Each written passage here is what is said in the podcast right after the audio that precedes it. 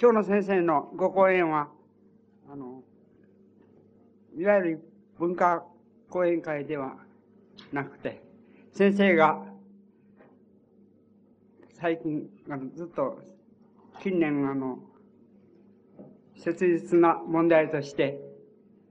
追求していらっしゃるアジア的なものについてということに関して、一昨年のご講演に引き続いて、それをさらに推し進め、日本においてそういうアジア的なものがどのように、どのような形で展開されてきたかというようなことをテーマにして話したいと、そのようにおっしゃってくださいましたので、ぜひ、そのようなご講演をよろしくお願いいたします。申し上げまして、ご快諾を得た結果でございます。どうぞ、最後まで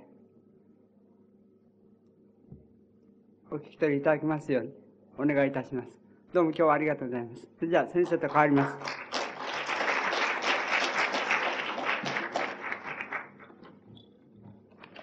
ただいまご紹介に預かりました吉本です。えっ、ー、と、一昨年、一昨年、やはりあの、金江戸さんの、な、あの、何、何十周年記念かで、あの、そういうあれで、このやはりテーマについてあのお話ししたのを、したわけですけども、まああの、その時にあの、に、つまり日本のことについて一体その、それじゃアジア的なことっていうことは、どうして日本のことが、その、主題に、になるところまでいけなかったのかっていうようなことが、ここ、こちらもいささか、この心残りでありましたし、またあの、えっ、ー、と、なんか、その後、自分でも少しその考えてきたことがありまして、だから、この一昨年のあのテーマのつ続きって言いましょうか、その、いわば続編っていうような感じで、今日やはりあの、アジ同じアジア的なことっていうのは、あの、問題について、特にその日本のことについてそれがどういうふうにあの、見ていく、いくのがいいのかっていうような問題について、まあ自分が考えましたことをあの、お話したいっていうふうに思ってやってきました。それで、あの、アジア的なことっていうのは、あの、言葉自体は別に、あの、あ新しいことでも何でもなくて、まあ、あの、またどんな人でもそれを使うっていうような使い方で使われてきているわけですけれども、あの、なぜアジア的なことっていうようなことが、現在この時に、つまり日本がすでにアジア的っていうふうな、に言われる、その、ものからほとんど離脱していくっていうようなことが非常にはっきりしてきて、えー、いる、そういうところで、なぜこういう問題があの、問題であり得るのかっていうようなことは、大変、あの、難しいことのように思います。つまり、あの、難しい問題のようなことに思います。つまり、あの、現在って、現在の、現在の世界っていうのを把握していく場合に、どういうことが、あの、どういうことが、例えば、かってと違うかっていうようなことを考えていますと、それはあの、一つ、二つありまし、あると思うんです。で、二つのことがあると思うんです。で、一つは、つまり、あの、かってはつまり、西洋的なことっていうのは、つまり、ヨーロッパが、あの、考えていること、やっていること、そして、あの、まあ、生産していること、そのこと自体を、あの、考え、そして取り扱い、そしてそこの思想っていうようなものを考えること自体が、あの、世界を、世界のことを考えることと同じことだったっていうことで、あの、住んできたところがあるわけですけども、あの、現在は、現在、つまり、あの、世界が、その高度になっていって、つまり高度に進んできた場合に、あの、どういうことが問題になってくるかっていうと、まあ、一つは、あの、つまりどこを抑えるべきなのかって、どこを抑えて見ていけばいいのかっていうふうに考えた場合に、二つありまして、その一つは、やはりあの、西、西欧、あるいは、あの、アメリカも入れて欧米って言ってもいいわけですけども、欧米の非常に高度なあの、高度なあの資本主義文明の発達した資本主義国家、資本主義っていうようなものが、どこへ一体、どういうふうに行きつつあるのか、で、どこへ行きつつあるかっていうようなことを、あの、非常にはっきりと掴まなくちゃいけないっていうようなことが一つあります。それからもう一つは、かつては西、欧米あるいは西欧っていうようなものを考えれば、それは世界を全部考えたことと同じなんだっていうことが言えたのですけれども、現在世界が高度になってきまして、もう一つ違うことが出てきたとすれば、あの、やはりあの、世界っていうふうに考える場合に、あの、必ずしも、あの、最先端、世界の最先端を切っているその、あの、資本主義国、高度な資本主義国、あれそこの文明っていうようなものだけを考えれば世界を考えられるっていうふうにはいかなくなってきて、あの、そういう、いわば世界の水平線上って言いますか、地平線上って言いますか、そういうところに、あの、アジアも、それから、あの、もちろんアフラ、アフリカもって、それからもっと言いますと、非常に現在もまだあの、未開あるいは原始状態にあるっていうに言われて、言われているところの、あの、地域の問題も、やはり同じ、あの、水平線の上に全部、あの、あれ同じ視野の上に全部入ってきて、入ってきて、で、そのことをもう全部考えなくちゃいけないっていうようなことが、あの、非常にあの、かって例えば、あの、西洋を考えれば世界を考えでよかったんだっていうのは、例えば今から5、60年前なら5、60年前までと、あの、現在とか非常に違うことのように思います。だから、そうしますとそこで、あの、捕まえる、それじゃ捕まえるべきその軸っていうのは二つあるわけで、その二つをどちらも、あの、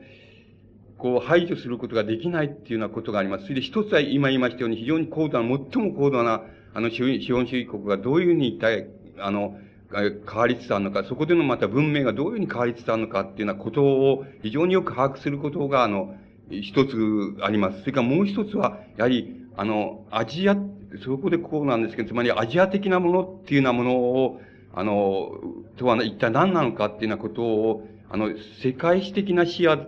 で、あの、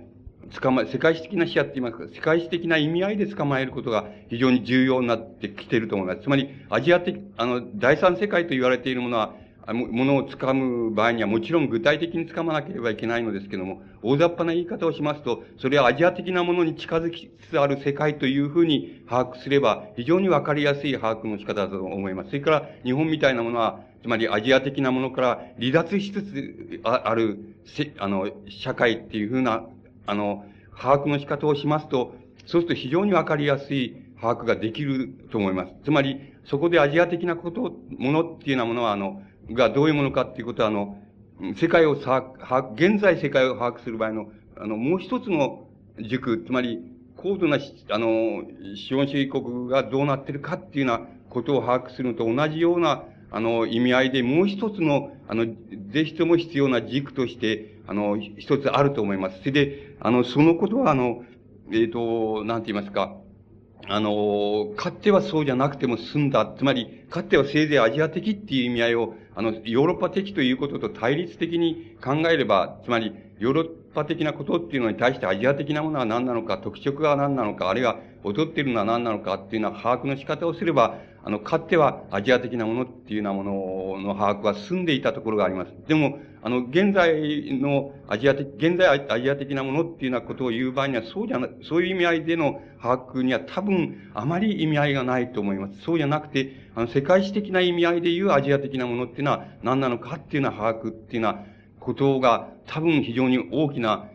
また初めての意味合いを持って、あの、現れて、つまり、こう、なんて言いますか、世界水平線上に現れてきた問題のように、あの、僕には思われます。それで、それはもちろん、あの、アジア的なものっていうのは、その場合には、あの、今言いましたように、第三世界がそこに至りつつある、つまりその特徴に近づきつつあるっていうような意味合いと、それから日本みたいな、すでに、あの、高度な世界の資本主義国を、つまり、二番手ないし三番手っていうようなことで、あの、後追いを、急速に後追いをしつつある、その問題っていうようなものがもう一つ、あの、それは、だ、離脱していく、つまりアジア的なものを離脱していく段階で起こってくるいろいろな問題っていうのは、そういう意味合いでアジア的なことっていうのが多分、あの、重要な意味合いを現在持ってきているだろうっていうふうに思います。あの、これは、あの、まあ、言ってみれば、今日お話しする場合のその一種の、その、なんて言いますか、その、大げさな合理化なんですけども、そのことよりも、何よりも、例えば、あの、今までアジア的なものっていうような言われ方で言われてきた問題について、僕がその、僕自身があの、非常にそれは混乱した使われ方をしているとか、あの、混乱した把握のされ方をしているっていうようなことがありまし、あの、考え方っていうのが僕にありまして、そのことを僕自身が第一、そう少しはっきりさせてみなくちゃいけないっていうのは、あの、そういうこと、僕自身にとってのテーマっていうのが、やはり非常に、あの、大きな、あの、この、ウェイトを占めてるわけで、僕自身にとって非常に、重要だから、あの、重要だからっていうことがまず何よりも自分にあって、つまり自分が重要と考えたところだけでお話しすることになるかもしれませんですけども、それは、あの、あらかじめその、そんなに立派なお話ができるっていうふうにお考えにならないでくださればもう非常にありがたいっていうふうに思います。で、アジア的なこ、えー、現在その、いわゆる、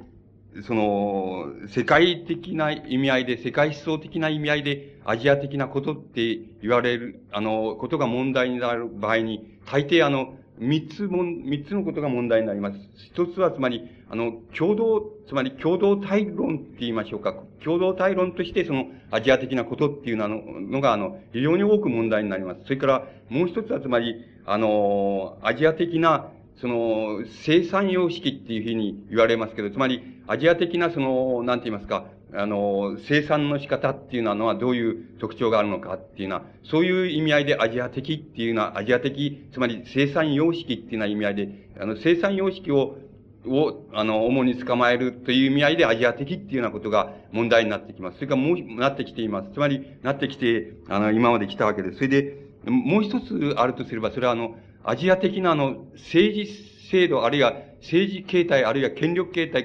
ていうのは、つまりこれはアジア的先生って言い方をしますけども、アジア的先生っていうのは一体何なのかっていう場合には、あの、それはアジア的な政治制度ないしは権力制度っていうようなものがどういうになってるのかっていうようなことを、あの、ことを、あの、把握していくっていうのがアジア的な、あの、えっ、ー、と、先生っていうのは、もう、あの、先生の構造はどうなってるかっていうのは、いう意味合いの、その、先生っていう意味合いになります。そうすると、あの今、現在までそのやられているそのアジア的っていうようなことについての論議を、あの考えてみますと、大抵はあの、つまりそれは共同体論としてなされているのか、それともあの、生産様式論としてなされているのか、それとも政治形態、あるいは政治制度、あるいは政治権力の構造っていうようなものを言う場合に、あの、アジア的っていうことが言われているのかっていうことが、あの、まず第一に非常に曖昧に、あの、処理されてきているっていうようなことがわかります。で、曖昧に処理されてきているって言いますと、あの、言いましても、このアジア的というような問題を非常に世界史的な視野でその取り上げた人っていうのはそんなにいないわけです。つまり、あの、そんなにいなくて、また、かついずれもその大変な、大物と言いましょうか、その大変な、あの、飛び離れた思想家で、思想家あるいは学者で、えあの、ちょっと、それ以降は何もないんだって言っていくらい、その、あの、何もないわけです。つまり、あの、何かわけのわからないことになっちゃっているわけですけども、つまりそれはあの、まず、そのマルクスであり、そして、あの、マックス・ウェーバーであるっていうのは人たちが、つまり、アジア的っていうようなことについて、非常に、それを、つまり世界史の視野でもって、あの、取り上げたって、取り上げて、その、あの、解明の糸口をつけていったっていうような、あの、人は、言ってみればその二人の、二人に尽きるわけで、つまり、あの、それ以外の以外のその、あらゆる論議っていうようなものは、その二人の論議をから、あの、枝分かれして、つまり、二人の論議の、なんて言いますか、枠内って言いましょうか、枠内でいろいろなされているっていうようなことに、あの、つきます。それで、もちろん僕自身もその枠内で、その、もちろんやるわけです。で、何が、例えば僕なんかがその介入する、素人ですけども、介入する余地があるかって言いますと、つまり、あの、僕、今言いましたように、僕自身がつまりアジア的先生っていうことと、つまり政治制度としてのアジア的っていうことと、それから共同体論としてのアジア的っていうことと、それから、つまり生産様式論、様式としてのアジア的っていうことが、あの、混乱されて、あるいは混同されて、あの、混同されて言われてきているので、あの、いつでもそこのところで、あの、あらゆるそういう、あの、論議っていうようなものを聞いていると、つまり聞いているとっていうのは見ていると、あの、調べていくと、いいずれもそこのところで非常に混乱を呈しているっていうふうに思われるわけです。それからもう一つは、あの、つまり、これは日本の、つまり、共同体論、あるいはその、民族学、あるいはその、人類学っていうようなものが、あの、日本の、あの、いいろいろな様々な現象について、そのアジア的っていうような、あの、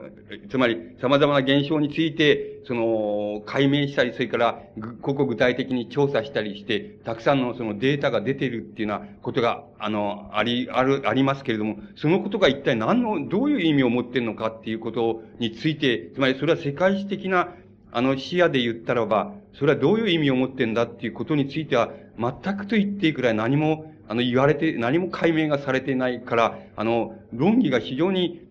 その、なんて言いますか、曖昧になるって言いましょうか、その、その恣意的になってしまう。つまり、あの、でたらめになってしまう。つまり、調べたそのこと自体は非常に足を使いすぎて、文、文章を調べっていうふうに、あの、調べられているんですけれども、しかしそのことがどういうこと、つまり、調べられているそのことは一体どういうことなんですかっていうことについての把握って把握というものは、全くつまり民族学ないしはその人類学っていうようなものが、あの、日本についてその把握するとき、あの、場合には、全くそれが、あの、その、あれがわからないでなされているっていうことがあります。だから、あの、そこでもやっぱり、あの、それを調べながら、あるいは読みながら、大変、その、なんて言ったらいいんでしょう、その、は、あの、歯がゆいって言ったらおかしいのでしょうか。つまり、大変な混乱っていうとか、あの、大変な、あの、思い違いっていうようなものがあるんだな、っていうようなことを、あの、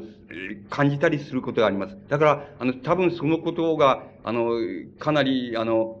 つまり、スッキリって、スッキリするっていうような、多分皆さんがスッキリするかどうか知りませんけども、わかりませんけども、とにかく、それがある程度、スッキリさせられたら、ああ、そうかっていうようなことで、スッキリさせられたら、多分、あの、これは僕がスッキリ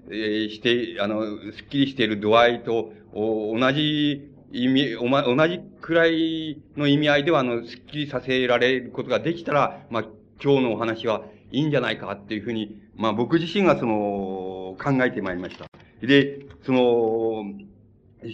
あの、まずその、その、アジア的なその共同体、つまり共同体論としてのアジア的っていうこと、つまり共同体としてのアジア的っていうことはどういうことなんだっていうことから、まあ、お話ししていきたいって思います。で、共同体とし、共同体としてのアジア的っていうのはどういうことなのかという場合に、その共同体っていうものを外から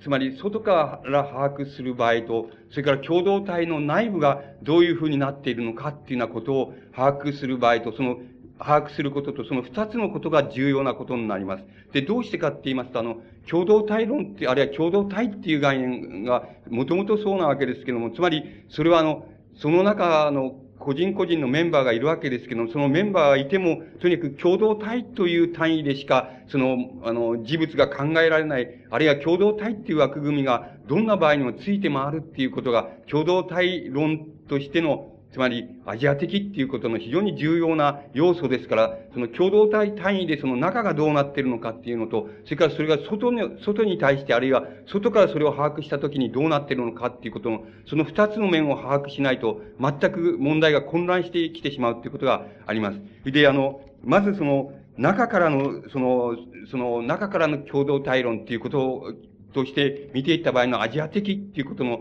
第一のその特徴っていうのは何かって言いますと、それはあの、えっ、ー、と、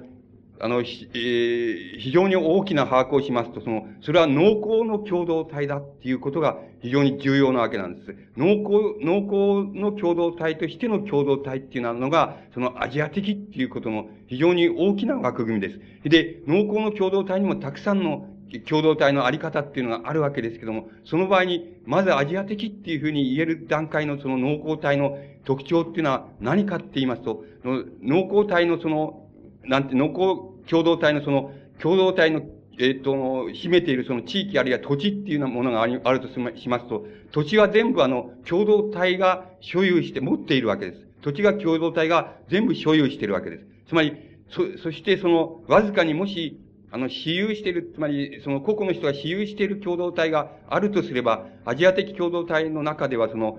えっ、ー、と、自分の家屋敷と言いましょうか。つまり、あの、宅地と、それから、あの、宅地の周辺に、まあ、その、なんて言いますか、庭と同じように、その、まず、耕す、その、畑みたいなものを作っているとすると、庭の、あの、宅地と宅地と、その周辺にある、その、これを、あの、学問的にはきっと、あの、あれなんですけど、庭二十歳って言うんですけども、つまり、庭的なその、耕す土地、高地っていうことですけども、その家の周辺にあるその庭二十歳と、それから、その、家、家を、が建っている土地ですね、そこだけがその、共同体の中でその、私有に属している。つまり、あの、その、それ、そこに住んでいる人間に属している。で、その他の他全部はその共同体の共有地である。それで、しかもその本来的に、最も本来的に、本当の意味合いで言えば、その、宅地として持っているその、ああるいは庭二十歳として持っているその、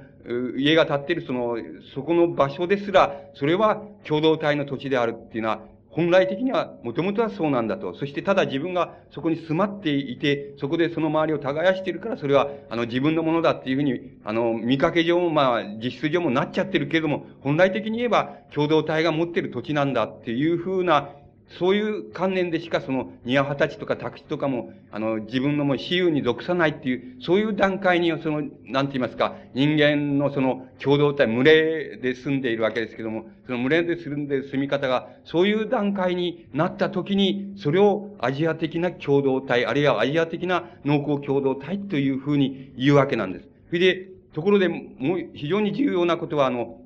今言いましたように、土地も本来的に、あの、共同体の所有所有であって、個々の人間の持っている土地なんかどこにもないんだっていうふうにな観念がそこで多い、あの、支配しているわけですから、あの、今度は農耕以外のことを、農耕以外のことをしている人間っていうのは一体どういうことになるのかっていうことになるわけです。そこが非常に重要なことです。で、あの、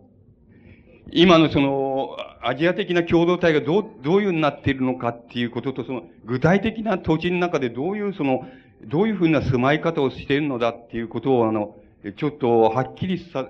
ちょっとはっきりイメージに浮かべ、浮かべたいわけなんですよ。浮かべ、浮かべていただきたいわけなんですよ。だから、そのアジア的共同体っていうようなふうに、あの人間の社会がなる以前の段階を原始的共同体っていうわけですけども、原始的共同体って言いますと、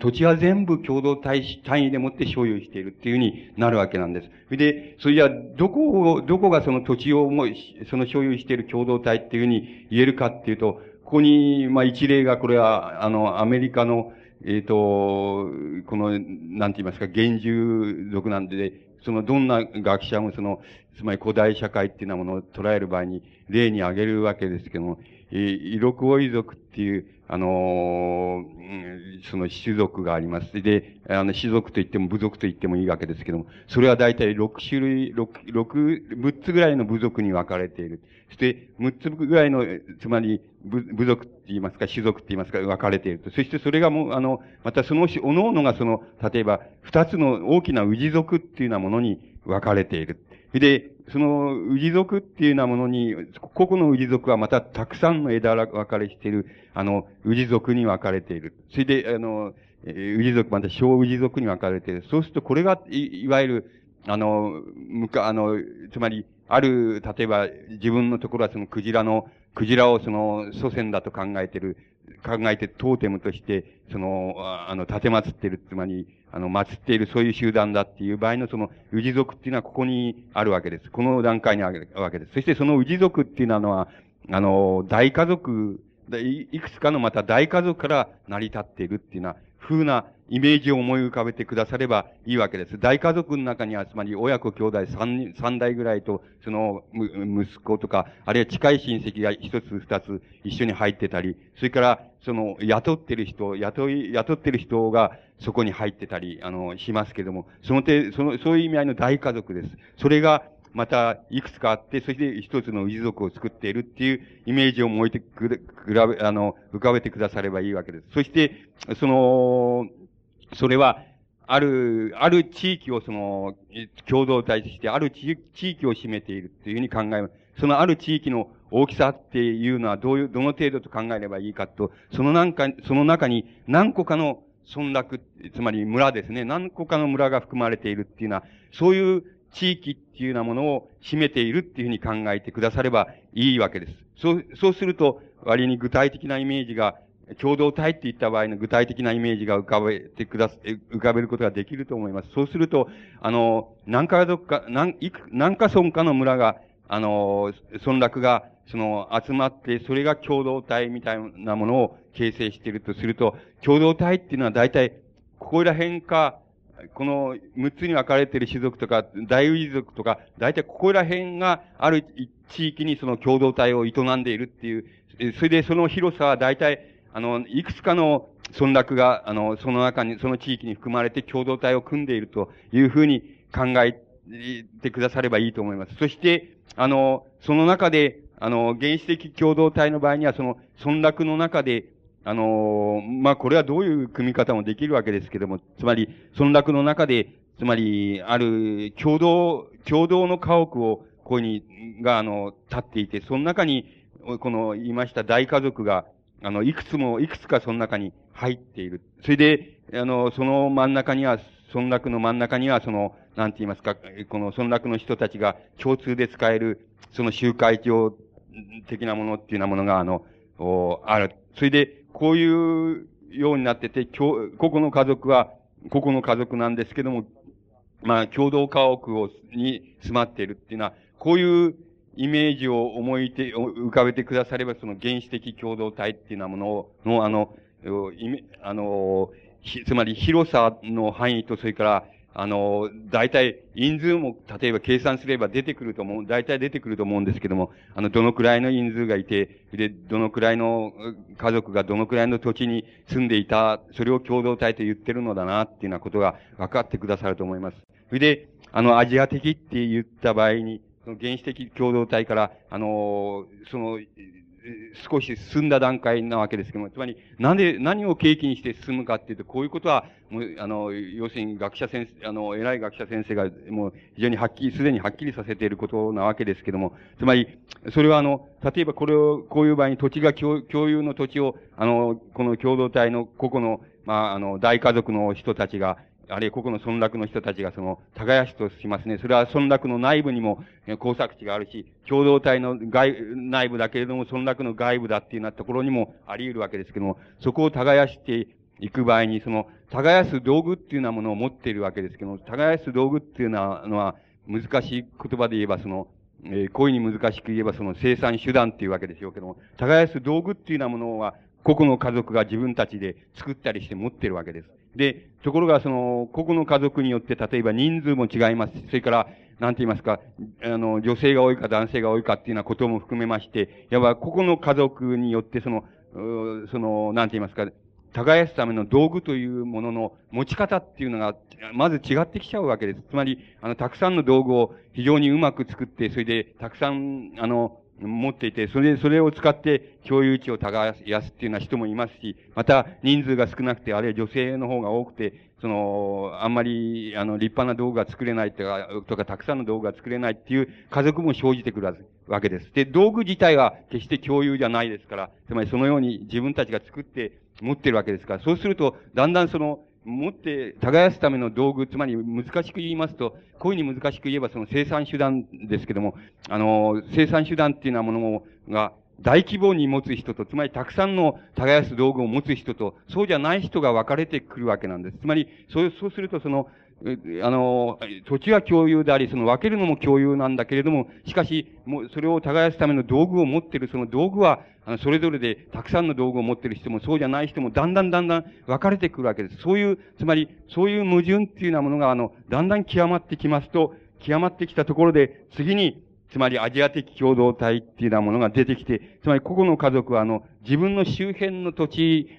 周辺のところだけは、あの、自分な、なりのその、なんて言いますか、その、規模の、なんて言いますかね、その、規模をその、自分らなりに作っていく。して、そこでは、あの、自分らなりの、あの、畑もまあ持っていると。また共有の耕すべき畑も持っていると。あの、田畑もあるんだって。しかし、あの、自分らの周辺で耕耕す畑っていうようなものも、あの、個々に持ってんだっていうふうな形になっていくわけです。その時に、その段階に来た時に、そのアジア的っていうふうに、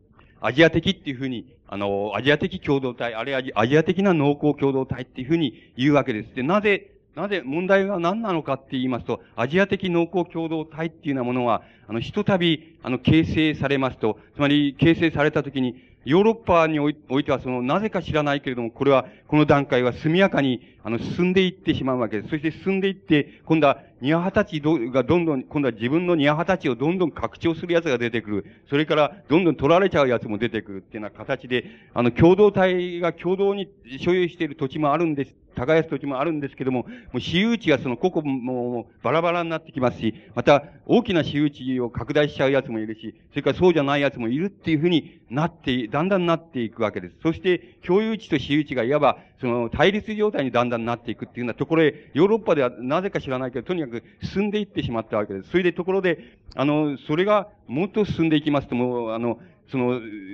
なんて言いますか、あの、土地、ある地域に共有、あの、私有地なんかどこにもない、あの、共有地なんかどこにもないって、みんな誰かのものであって、誰かのものになっちゃってて、それで、それも囲いがしてある。それで、あの、絶対そこは守る、この、武器を持っても守るみたいな風になっていって、もう共有地はなくなっちゃうっていう風に、だんだん展開していくわけです。それ、そうするとヨーロッパ的に言いますと、それ、そういうになった時には、あの、つまり、このゲルマン的共同体っていうんですけど、つまり封建的な共同体っていうわけですけども、そういうになっていくわけです。ところが、なぜ、なぜかしらっていうことが重要なことなんですけども、アジアでは、今言いましたように、せいぜいあの、自分の庭二十歳とか宅地とかそういうようなものだけが私有なんだ。それで、あとは全部共同体の土地なんだ。そして自分の持ってるその、たにあの、その宅地とか庭二十歳ですら、本来は、あの、本来はその、共同体のものなんだ。とか、いうふうにな段階でなぜか、なぜか知らないけども、アジアではその、とどまってしまったわけです。とどまって、あの、少なくとも数千年って数、あの、まあ、例えば中国、インドでは数千年の間、とどまったまんま過ぎてきてしまったわけなんです。で、日本だ、み、多分皆さんはもうないと思うんですけど、皆さん、皆さんの例えば、親父さんとか親父さん、その親父さんとかだったら、あの、なんて言いますか、ぜ、えっ、ー、と、あの、自分のって、電波たの持ってて、それで、それ、税金あ、なんとなく税金かなんか払うのに、これはもともと国家のもんだからこれ払うんだ、みたいな、風な、頭だけはそう、考えが抜けきらないみたいな、そういうあれっていうようなものは、多分皆さんのお父さんとかは、そのお父さんだったら多分それはもう普遍的だったっていうふうに僕は思います。つまり、あの、その、そのくらい、つい、つい最近まで、あの、これは天ちゃん、天皇の土地だとか、あの、お、お、王道、王道楽道だとか知らないですけど、つまり、つまり全部王様の土地であって、本来は王様の土地なんだって、それをありがたくもいただいてんだっていうあれっていうのは、つい僕、四五十年前まで、えー、あの、そう、そういうだったっていうふうに僕はそう覚えています。だから、多分皆さんのお父さんとかはそのお父さんなんかだったら、多分、本当は自分、自分の電波体を持ってたわけですけども、あの、でももともとこれは国家のものだからなとか、そのね、王様のものだからなっていうふうにな観念だけはまだ残ってるみたいな人必ずいると思います。つまり、それくらい、あの、アジアでは、つまり、このアジア的農耕共同体のその段階の、段階のまま、数千年とにかく過ぎてしまったわけなんです。過ぎてきてしまったっていう特徴があります。つまり、その特徴は大変大きな特徴なわけなんです。つまり、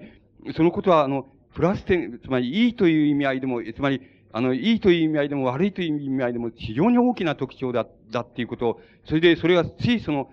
わ、つまりもうヨーロッパ、つまり世界でも、あの、先進的な、あの、その先進的な資本主義国、つまり最も発達した欧米のその国に、つまりもはやその自動車だけはそのもう追い越したんだっていう、そういう、そういう日本でも多分、多分その心の中にはまだ、まだ残ってるはずだっていうふうに僕には思われます。つまりアジア的なものっていうのは、アジア的な農耕それ共同体の段階で、つまり数千年前で、日本では千年ぐらい前でしょうけども、せあの、数千年、あ数千年前でしょうけども、つまり、その数千年前の段階で、あの人間が持ったその意識っていうようなものが、今だって、つまり、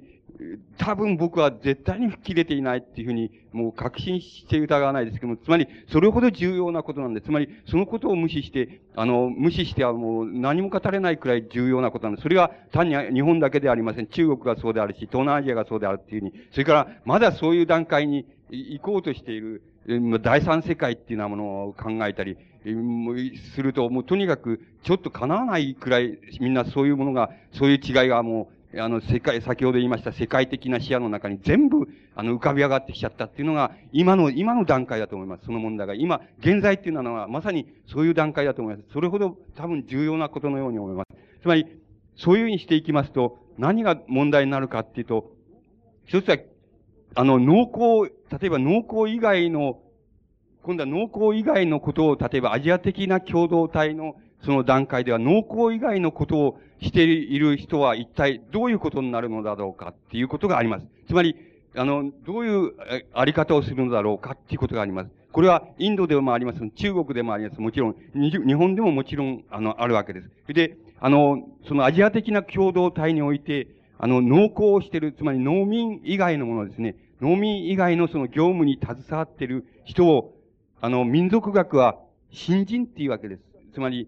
あの、新人っていうのは神である人です。つまり、神である人っていうふうに言われているものは、あの、民族学が言っているものは、それはあの、の、ない、言い換えれば、つまり非常に露骨に、あれ、リアルに言ってしまえば、それは農耕共同体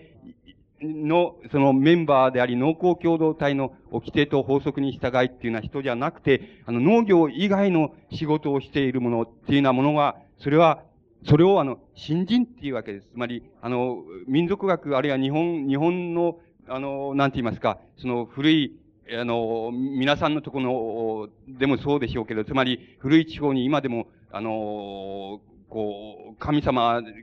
として祀られたり、あるいは神様的な待遇を受けて、あの、来ているっていうのは、つまり神様的というのは、あの、同時にその、つまり、ひどい差別をされていることと同同様なことなんです。つまり、神様的ということは、あの、太古において、その、アジア的共同体のその、発生地点においてこそ神様的で、に、明実ともに神様的でありましたけれども、しかし、時代が下るにつめて、神様イコール古事記であったり、あの、神様イコール、あの、被差別部落であったりっていうふうに、つまり、だんだん時代が下るにつれて、つまり、逆にその、なんて言いますか、その、成果される、つまり、あの、尊ばれると同時に評価されると、その両方の作用を受けてる、受けるわけです。それは、それがあの、新人なわけです。それ新人っていうのは一体何なのかって言ったら、それは農業以外の、つまり農、アジア的な農耕、農耕共同体において、農耕以外のことに携わっている職業の人たち、あるいは、それを、あの、そういう農耕以外のことをやってきた、やってきた人たち、それが、要するに新人なわけなんです。つまり、あの、新人なわけなんです。つまり、これ、このことが重要なわけなんです。そうする、そうすると、日本で言いますと、非常に、あの、多くの、その新人として典型的に、つまり典型的な形でそれが残されていると考え、その典型として考えることができるのは、一つは、あの、参加と言われているものです。つまり、参加と言われているものは、あの、農業、農耕共同体に対して、例えば農耕共同体に対して、アジア的な農耕共同体に対して、あの、農耕の用具ですね。例えば、農具です。農耕の生産手段です。の農耕の生産手段とか、あの、例えば、桑なんかの場合には、それは、あの、こう、あの、鍛冶屋です。鍛冶屋さんですけども、製鉄ですけども、鍛冶屋とか、そういう、それからもう一つ、ま、まだ多くある。つまり芸能なんていうのもそうです。それはそうですけども、つまり、農耕の用具を作ったり、その、作、作るって、その、農耕共同体に対して、この場合にはアジア的共同体においては、その、それに対して無料に、無料で奉仕したわけです。つまり、それは農耕共同体に対して、その、あの、新人っていうようなものは、その、つまり、無料で奉仕するわけです。つまり、無料で例えば農具を作るとか、農具を修理するとかっていうようなことをすると、そしてその代表として農耕共同体から、要するに、現物として例えば、穀物を、その、うん、なんて言いますか、付与されたり、対応されたり、それから国、なんか、物々交換で必要なものをもらったりして、その、農耕村落の中に、その、公有地、農耕村落の公有地の中にその、住ま、住まう場合もありますし、その住まわないで一時的にそういうふうに、あの、農耕用具を提供し、そして無料、無料で提供し、そして、その、無料でまたあの、現物のその、穀物をもらったり、あの、えー、副植物をもらったりして、あの、そして交換して、それでまた、あの、次の村落に行ってしまうっていうのは、そういう、つまり移動するその新人っていうようなものと、それから、あの、そこに住み着いてしまう新人というようなものと、両方ありますけども、いずれにせよアジア的な共同体においては、その、農耕共同体に対して、その、農業、農業以外のものを営んでいるものっていうようなものは、つまり、その、農耕共同体に対しては、あの、いつでもそれは、あの、無料で農耕に対してある、その、役割を演じ、そして無料で立ち去っていくとか、無料でその、その代わり無償で済まして、無償で穀物の提供を受けるみたいな、そういう形に、であり、あの、存在したわけです。で、それを、それらはその新人っていうわけですけども、この新人の存在のあり方っていうようなことが非常に重要なことなわけです。これはまたアジア的なでも非常に重要なことなんです。で、あの、非常に重要なことで、それはどういうあり方をするかっていうと、これはあの、例えばインドの、インドのカーストっていうのを取れば一番、あの、その、わかりやすいわけですけども、日本の例えば参加、な、参加っていうのを取れば一番わかりやすい、これもわかりやすいんです。つまり、これはあの、どうするかと、アジア的な農耕共同体では、農耕以外の職業に携わるものっていうようなものは、いわばあの、なんて言いますか、その種族的って言いますか、種族別的に、あるいはその、氏族別的に、あるいは大家族別的に、必ずその、ある、その、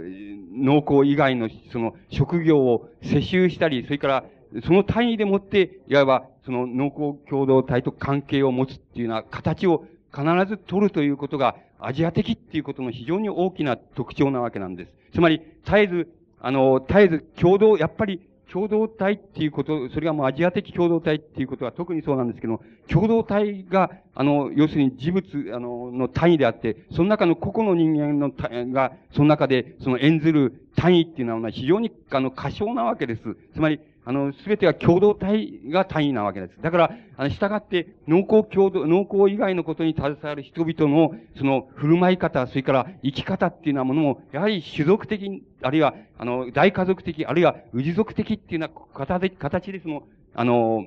形でその、やっぱり振る舞っていくわけです。ですから、一村すべてが、例えば、鍛冶屋さんであるとか、あるいは一軍すべてが鍛冶屋さんであるとか、その人の親もそうであれば子供もそうであるっていうような形で鍛冶屋さんであるとかっていうような形で、あの、アジア的な農耕共同体の中では、その、その農耕以外に携わる人間っていうのは、そのようにして存在するわけです。そして、そのようにして存在する人々は、あの、人たちは、例えば、それは、あの、農耕共同体の人からは、あの、神、つまり神として神として、つまり立ち去り、そしてまたやってきて福をもたらしてくれる人間。それからまた福をもたらしてはまた、あの、立ち去る、立ち去っていく人っていうのは、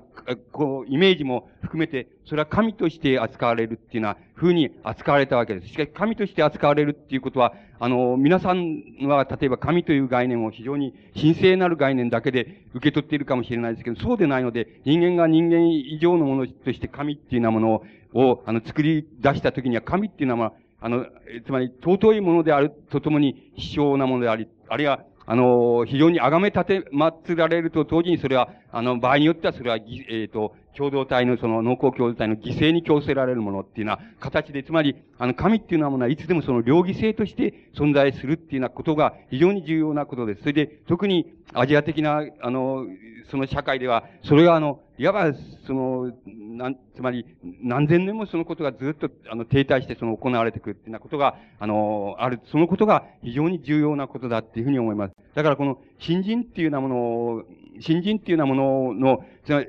それで、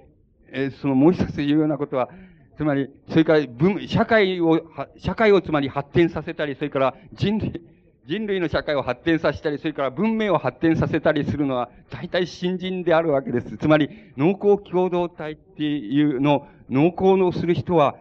する人は多分数千年前も今もさして変わらない。例えば、多分戦後にあの、高、高、高運機って言いますか、こう、あ、そういうのも、あの、ヤンマーディーゼルとかなんとか、そういう、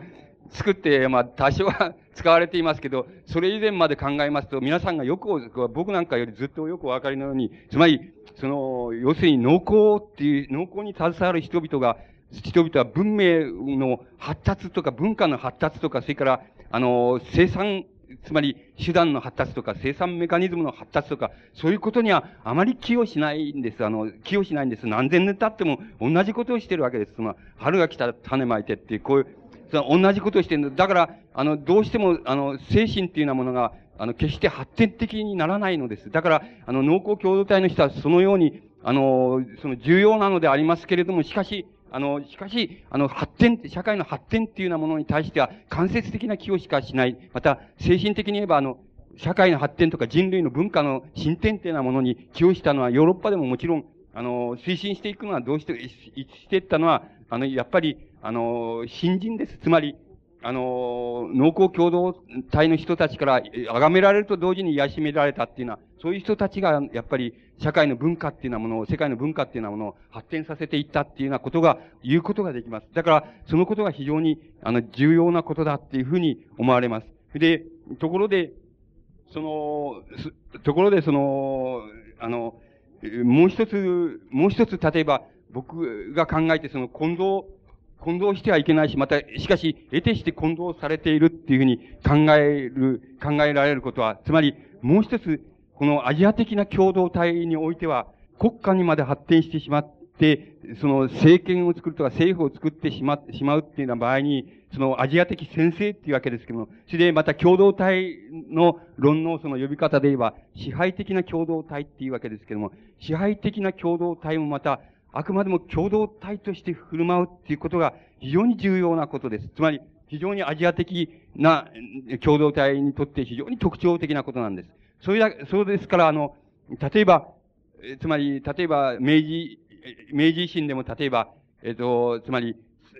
なんて言いますか、あの、政治的な権力っていうようなものを、その握っていくのは、その、それは明治維新にその大活躍した、その、活躍した、その、個々の、なんて言いますか、その、獅子であったりなんかそういう わけでしょうけれども、それは同時にその獅子として振る舞ってるかっていうと、そう、そう、個々の獅子として振る舞って、その有能なその政治運動家であって、そして、それで明治維新の政府の高官になって、で、個々の高官として振る舞ってるかっていうと、そうでなくて、皆さんが、あの、たび、たびたび、その、聞かさ、聞かされたり、その、ご自身でもお考えになったかもしれないですけども、その、反、反発として、あの、その、反発として、やはり行動するわけです。だから、薩長、あ皆さんが薩長じゃねえだろうな、こうやって。薩、長、薩長の反発だっていうふうにね、明治政府なんてのは別に近代国家でも何でもね、あれ、薩長の反発政府に過ぎないっていうように、反政府的な人、あの、人たちが、つまり、えー、その、自由民権の人たちもそうですし、また、他の小藩の、小藩出身のその、志士たちも、その、明治維新になってすこぶるこうの、冷遇されたっていうような人たちも、やはり、あの、あんなのは別に近代国家の政府でも天皇のなんとかでも何でもなくて、あれは薩長反発に過ぎないって、反発政府に過ぎ、過ぎないっていうふうに、そういう言われ方っていうのがあるでしょう。そしてその言われ方は真理なわけです。つまり、ある意味で非常に真理です。つまり、あの、それは今日、なぜかっていうと、その、そういう、あの、政治的な支配、支配階級って言いますか、支配階級のメンバーになったんですけども、個々の、個々の個人のその、なんて言いますか、個人のつまり、なんて言いますか、じ、じ、自己を持った、自我を持った、あの、個人として振る舞った、その、一人一人、つまり、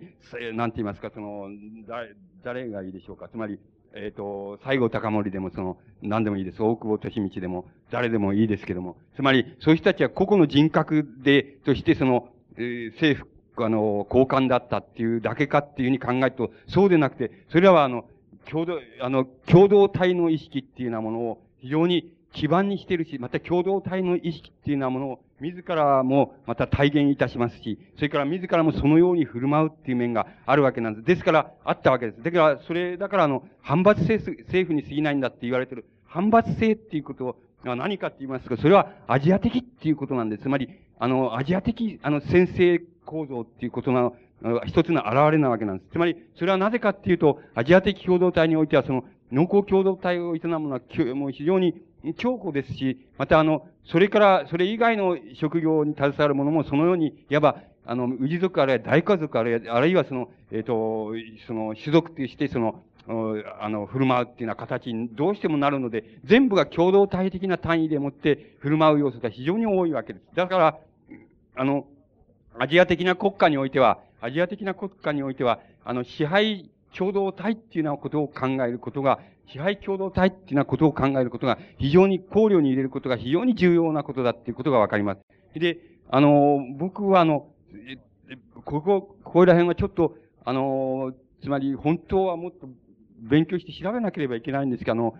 この当たらなければいけないんですけど、多分、参加っていうふうに言われているものは何かって言いますと、この支配共同体に属する、つまり当初においては、つまり当初においてはっていうことは、つまりアジア的共同共同体っていうようなものが、日本においてその、た、多分その成立した数千年前ですけども、数千年前においては多分、その支配共同体になりつつある、あるいはなりかかった、そういうところにそういうところに従属していたっていうそういうところに付随していた、あの、新人であろうというふうに思われます。ところで、現在、その非差別部落っていうふうなものとして、あの、残されているところがありますけど、それは何かと言ったら、多分、この、この農耕共同体っていうようなものに、あの、ものに付随したり、それからそこのところで、あの、農耕以外の職業に携わってきた人たちをその起源とするだろうっていうふうに、僕自身はそう考えます。つまり、あの、そういうふうに考えないといけない、いけないような気がします。つまり、あの、そのようにあの、支配共同体も支配共同体として、また、あの、一つの共同体構成を持っている。で、それが何らかの形でその、こういう共同体の中から、あの、飛び抜けてって、つまり武力で飛び抜けていくのか、あるいは知力で飛び抜けていくのか、あるいは策略で飛び抜けていくのか、それは様々でありましょうし、また、あの、また違う、現在でも日本でも違う説があるように、それは大陸からその、騎馬民族みたいなものがやってきて、そして、あの、そしてやってきて、その、や、大和地方に、その、あれを占めて、そして支配共同体になったのかもしれませんし、そのことには様々なことがあり得るわけですけども、支配共同体はまた支配共同体として振る舞うんだっていうことが非常に重要だと思います。それは、あの、ここの中からいわば、あの、他の共同体を、まあ、して、それで、あの、自らがのし上がっていったっていう場合も、あるいは全然別のとこから、つまり別のとこからやってきて、そして支配、非支配っていう関係をその、取る場合もあります。つまり、そういう場合もありありますけれども、そそれがいずれであろうと、あろうとあ、あるいはそれがどこの土地で始まろうと、そのことはどうでもいいとは言いませんけど、そのことは大二義的であって、その支配共同体もまた、あの、自ら共同体として振る舞うんだっていうことが、非常に著しいアジア的な特徴なんだっていうことが、あの、非常に重要な、あの、重要な要素である、ありますし、例えば、現在でも多分いろんな、あの、僕ら、あの、日本人のその、あの、心、あの、働き方とか、あの、集団の作り方とか、そういうのを考えていった場合に、あの、多分皆さんだって思い当たることがあると僕は理解しますけども、確信しますけども、つまり、共同体的に振る舞うっていうようなことが、あの、非常に大きな要素なんだって、また、それアジア的な大きな特徴なんだっていうふうに、あの、考えてくださった方がいいと思います。あの、ここで、一応これは、あの、その、日本において、その、なんて言いますか、参加っていうようなものの研究っていうようなものは、もので一番よくやっているのは、やったのは、あの、三隅、三隅勘っていう、この、まあ、作家、小説家ですけども、三隅勘っていう人が一番、三隅勘の参加の研究っていうのが、いう、これはあの、東洋大学に出されました学位論文ですけども、三隅間の参加の研究っていうのが、あの、どうも一番よくあの、あの、参加について研究しています。で、あの、その参加の研究、あ、参、あの、三隅さんの参加の研究は、あの、え、つまり、今申し上げたこととも関連するわけですけども、これはあの、丹念に、例えば、みすみさんがその、なんて言いますか、あの、自分の資材を、その、ほとんど全部投げ打って、その、なんて言いますか、この、参加の人たちに接触し、そこから、あの、まあ、硬い口、口をその、開かして、そして、その、聞き書きを丹念に蓄積し、そしてそれを整理しっていうようなことを、生涯にわたってやることによって、初めて、あの、獲得した、その、調査記録を主体としているわけです。で、その、ただ、つまりそこで、そこで、つまり誤解があるっていうふうに、つまりその、三つさんの参加の研究を読みましても、その誤解があると思われるところがあります。つまり、あの、それ以外にないっていうほど大きな業績なんですけども、しかし誤解があると思われるところがあります。で、それはどういうところかって、今言いましたことと同じことなんですけども、つまり、その中では、あの、この、共同、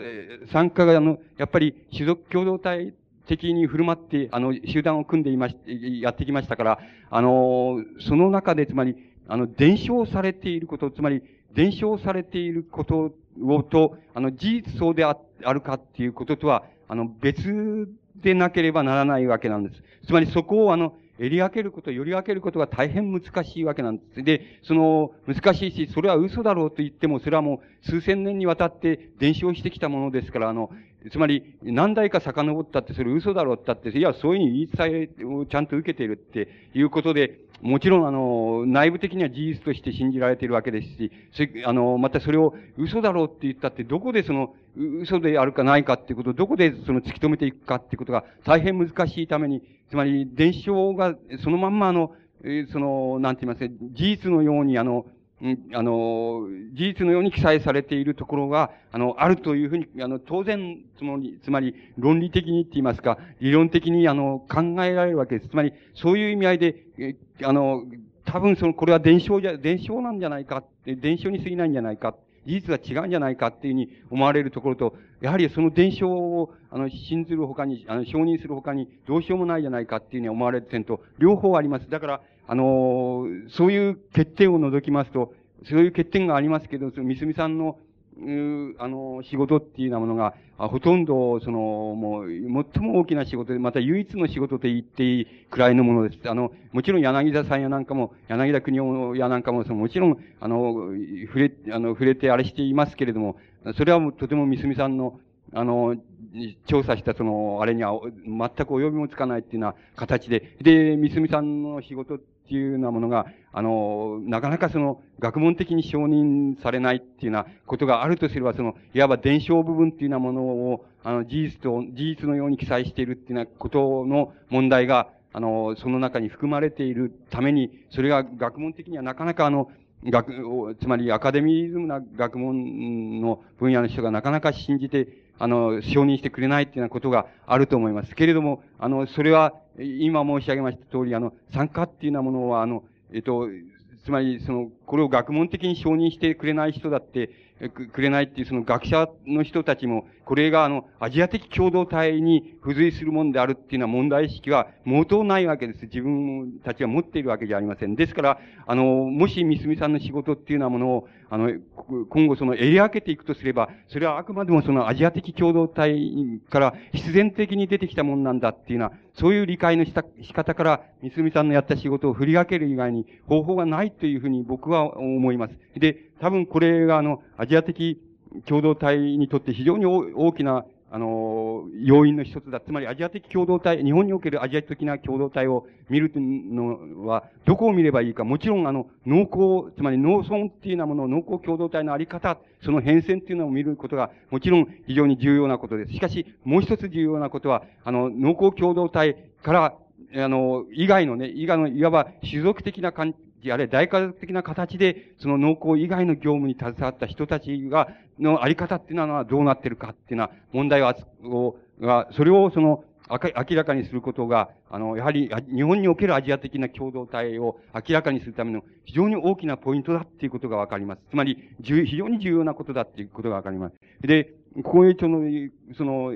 みすみさんのやったその、その参加のセブリスっていう、えー、まあ、これし、あの、我々で言えば初体数っていうのと同じ意味合いに取ってくださればまあいいんですけども、そのセブリスっていうようなもの、分布っていうようなものと、が、こっちはあの、船越さんのこれは、あの、被差別ブラックの、その人口の分布っていうようなものを赤い方であれしてみ、この、どういうことになってるのかっていうふうに、この、いうことで見ています。いずれにせよ、その、集約集中点っていうのはこのいくつかあります。その集中点、あの、両方の集中点が大体一致する、します。それは一致するっていうのは当然なこと、ある意味で当然なことなんで、つまり、濃厚つまり農耕共同体、あるいは農耕のたくさんやられているところの地域、それが第一にそこに集中するだろうっていうことは、いずれの場合でも明らかなことです。だから、あの、そこが農耕の盛んなところっていうようなところに、それは集中するだろうっていうことは非常にはっきりと言えることだと思います。それから、もう一つはやっぱり、あの先ほど言いました、もしかするとその、えっと、参加っていうようなものは、あの、支配共同体っていうようなものに、もののメンバーとして存在したっていうことが言えるかもしれませんので、それは多分、いわば、あの、支配者層が非常に、あの、存在するとか、存在したとか、そういうところにおいては、やっぱり多く分布するだろうっていうことが、分布することはもちろん言えるわけです。それでそれはいずれの場合も、どちらもそれは一致します。で、こういうことは例えば、こういうことの研究っていうのはものは別に、あの、決してそのね、あの、その現在考え、現在そのこれをストレートに、ストレートにこれを政治的な問題にしてしまう、その風潮ってありますけど、決してそんなことで、そんなことじゃないのであって、つまりそんなことじゃないっていうことは、つまりそういうやり方をしてはダメなんで、ダメなんだって、つまり、これはあの、アジア的、日本におけるアジア的共同体っていうようなものを捕まえる場合の非常に大きな要因なんだ。つまり非常に大切な問題なんだ。つまりこれは大切な問題である。かつ非常に科学的、非常にあの、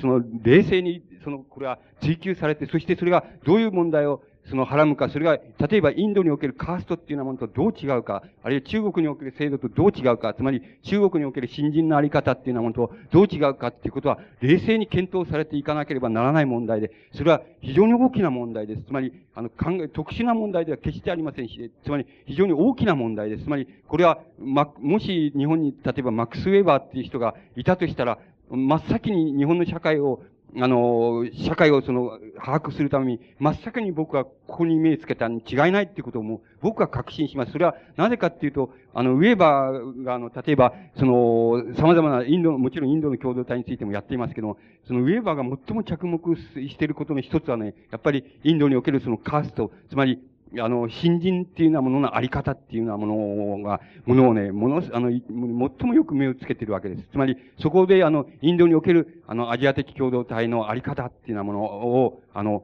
その明らかにする鍵っていうようなものを捕まえる、その、なんて言いますか、その、非常に大きな主題にしているわけです。だから、あの、もちろんそれ、こんなもの、これは決して特殊なものでもありませんし、特殊なことを追求することでもありませんし、追求することになんか、あの、躊躇することでもありませんし、これはもう非常に重要なこととして、大きなポイントとしてあるって、少なくともアジア的共同体、日本におけるアジア的、あの、要素のあり方って、共同体のあり方、あるいはアジア的な要素のあり方っていうようなものを追求する場合の、それは農村を追求するのと同じウェイトで、もちろん追求されねばならない問題っていう、いうふうに、あの、存在しています。しかし、例えば、皆さんがそれはご承知であるように、その、民族学の人も、それからもちろん人類学の人も、社会あの、社会科学の、社会学の人も全部そうでないでしょう。つまり、民族学の人が扱う、扱う場合には、もう趣味として扱う、趣味って言ったら悪いんですけども、あのそういう扱われ方をするでしょう。つまり、あの、その、まともな扱われ方っていうのはないでしょう。つまり、しないでしょう、しないでしょうっていうのは、どうしてかって言いますと、つまり何、何かっていうことが分かってないんだと思うんです。つまり、あの、わからないんですよ。だから、被差別部落っていうのは、徳川時代にできたっていうふうに思ってるわけですよ。で、冗談じゃないのであってね、冗談じゃないのであって、これはアジア的、もちろん徳川時代にもありますけどね、ありますし、それ制度化されたって、一地域に集められたみたいなことはあるのですけど、そんなことはもう、つまり何千年も前にあ、あ、前に発症していることなんだって。つまり、その、それは何かっていうのはアジア的濃厚っていうようなこと、つまり濃厚共同体っていうようなものに付随したものとしてあるっていうこと、発生してるっていうこと、そのことの把握っていうのがなければ、あの、なかったらこの問題をどんな風についたって仕方がないっていうのが僕の考え方です。つまり、だから、あの、そういうふうに考えていって、考えていくと非常に重要なテーマだっていうふうに、重要な問題だっていうふうに僕にはそう思われます。つまり、この重要さは、あの、やっぱり、あの、こう、強調してもた、どんな強調しても足りないし、もちろん、あの、様々な研究があって、あるいは様々な追求の仕方があっていいわけでしょうけれども、しかしそれが追求されていること、あるいは調べられていることが何なのかっていうことについての明晰な把握っていういうのは、僕は、あの、大変重要であるっていうふうに、これからの課題であり、またそれが重要なことだっていうふうに僕自身はそう考えます。つまり、そういうことは非常に今日僕は申し上げたいことの一つ、大きな一つの問題です。しかしその、少しそのアジア的な、今度は政治制度としてのアジア的っていう概念を、の問題をあの申し上げたいっていう、あの、申し上げてみたいと思います。で、これは、いわば共同体論っていうようなものと一見すると同じように思われるかもしれませんけれども、それはそうでないのです。つまり、これは共同体の、つまり共同体の外からの、あるいは共同体を外からの関係として把握するという場合、あの、ことで共同体っていうようなことに関わりはありますけれども、しかし、それは共同体の内部構造がどうなっているかっていうこととは関わりがないことはないんですけども、つまり、それはそのことと混同されてはならないことなんです。つまり、政治制度としてのアジア的共同体っていうのは何かといえば、その共同体がアジア的な共同、農耕共同体が、あの、各地に散在していると。それに対して支配的な共同体っていうようなものが、どういう関係の持ち方をしているのかっていうことが、アジア的先生っていうことの問題なんです。それで、日本において、例えばそれがどういうあり方をしているかっていうようなことが、日本におけるその、で、それは天皇制の問題であったり、その、政治権力の問題であったり、それで政治権力と農村との関係の問題であったり、あるいは、その、農村共同体との関係の問題であったりっていうようなことになるわけです。ですから、あの、共同体も、共同体論の、その、と、もちろん重要な接触の仕方をするのですけども、共同体論がイコール、その、政治、制度としてのアジア的っていう概念とも、つあの、イコールではないわけです。それから、あの、なんて言いますか、アジア的先生っていう場合には、共、あの、共同体論ではなくて、共同体と共同体との関係とか、共同体と支配共同体との関係がどうなってんのかっていうのは、そういう問題としてそれは把握されるべきだっていうふうに思います。それで、あの、歴史っていうもの、我々が例えば、日本史っていうふうに、日本史っていうふうに考える、日本の歴史っていうふうに考えているものは何かって言いますと、それはあの、神話的な記述からその連続して、それは支配共同体の歴史的変遷っていうようなものをその記述しているのが日本の歴史っていうものです。つまり、我々、僕、僕らがその日本日本歴史っていうふうにして学んできているものは何かっていうと、それは支配共同体が、あの、どういうふうに拡大していき、して、どういうふうに政治制度を改め、どういうことを、つまり、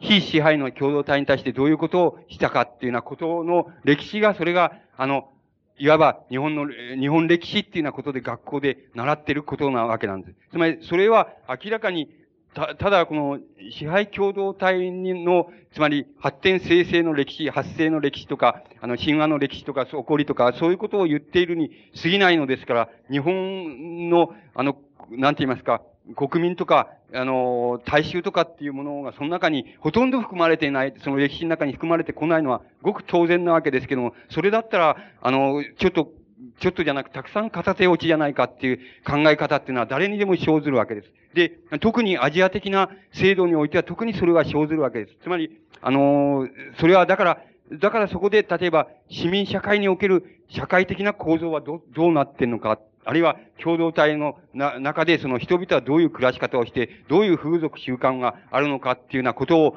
あの、ことをつ、つだけを追求しようという、例えば民族学とか人類学とかいう学問がその発生していくっていうような場合には、このあの、非支配共同体の中の大多数の人たちの生き方とか生活のあり方とか、それからそれがどういう神様を祀ってどうしているかっていうようなことを調べていくのが、例えば人類学であり民族学でありっていうふうになものになって、その、これとは別な別な形をとって存在するわけです。ですけど皆さんが学校で習うのは、要するにこの、習う日本歴史はここの歴史を、ここの歴史をだけとは言いませんけれども、ここの歴史を主体として記述されているわけです。ですから、あの、非常に大きな部分は欠落してしまうわけです。また、あの、生産社会がどうなっているのかっていうようなことについての追求っていうのはまた、全くこの影の方にまた、あのー、行ってしまいますから、だからそれは社会経済学、あの、あるいは経済社会学っていうようなものが、その、あの、段階の問題を、やはり追求していく、あその次元の問題を追求していくっていうような形で、あの、様々な補い方を、がなされるわけです。だから、あの、歴史って、あの、しばしばそれは、あの、つまり、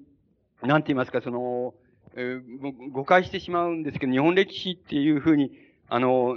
その、教えられて、習ってきたものっていうのは、本当に日本の歴史だっていうふうに思い込みやすいんですけど、それはそうでないわけです。あの、それは支配的な共同体の振る舞い方を主体にした、その歴史が、歴史であり神話でありっていうようなものが、この日本歴史っていうようなものとして記述される、そういうものになっていくわけです。で、あの、なっているわけです。それは、本当はそうで、そうじゃないので、あの、だからそうでないっていうようなことが、どういうふうな形になっているのかっていうようなことを、あの、調べていくためには、やはり先ほど言いましたように、数千年来、それほどか、それほど変わらないでやってきたそのアジア的共同、農耕共同体の中の農耕共同体のあり方と、それから、その中の農耕共同体以外の農耕以外のものに携わっていたもの、その人たちの、がどうなっているかっていうようなことを追求することが、あの、ここの問題を追求することになって、それは、やはり日本の歴史を追求することの非常に大きな部分を、大部分の部分を占めていくっていうことがわかります。大部分の部分も含めた日本の歴史っていうようなものを再構成し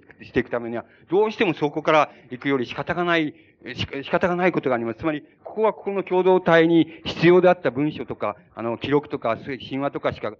あんまり残してないですから、あの、ここから、ここで残されたものから、なかなか、あの、見つけにくいわけです。ここは、あの、探りにくいと。そうすると、ここは、やっぱり、こう、固有で探っていく以外にないって、それでもって日本の歴史っていうようなものを補っていく以外に方法はないっていうことに、あの、なっていくわけです。で、あの、えー、アジア的先生っていうようなものは、先ほど言いましたように、この、えー、様々な、同列にある様々な農耕共同体の中から、特に何らかの形でそこから一つのものが、頭角を表してきて、この、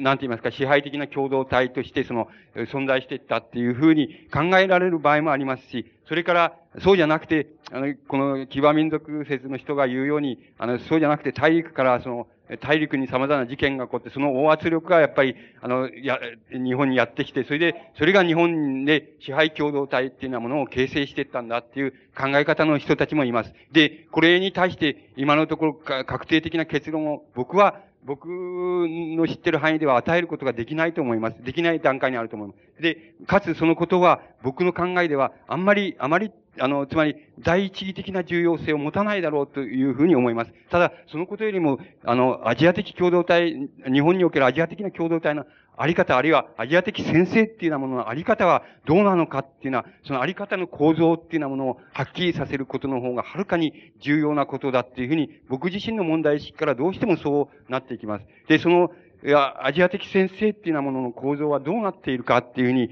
あの、考えていきますと、その、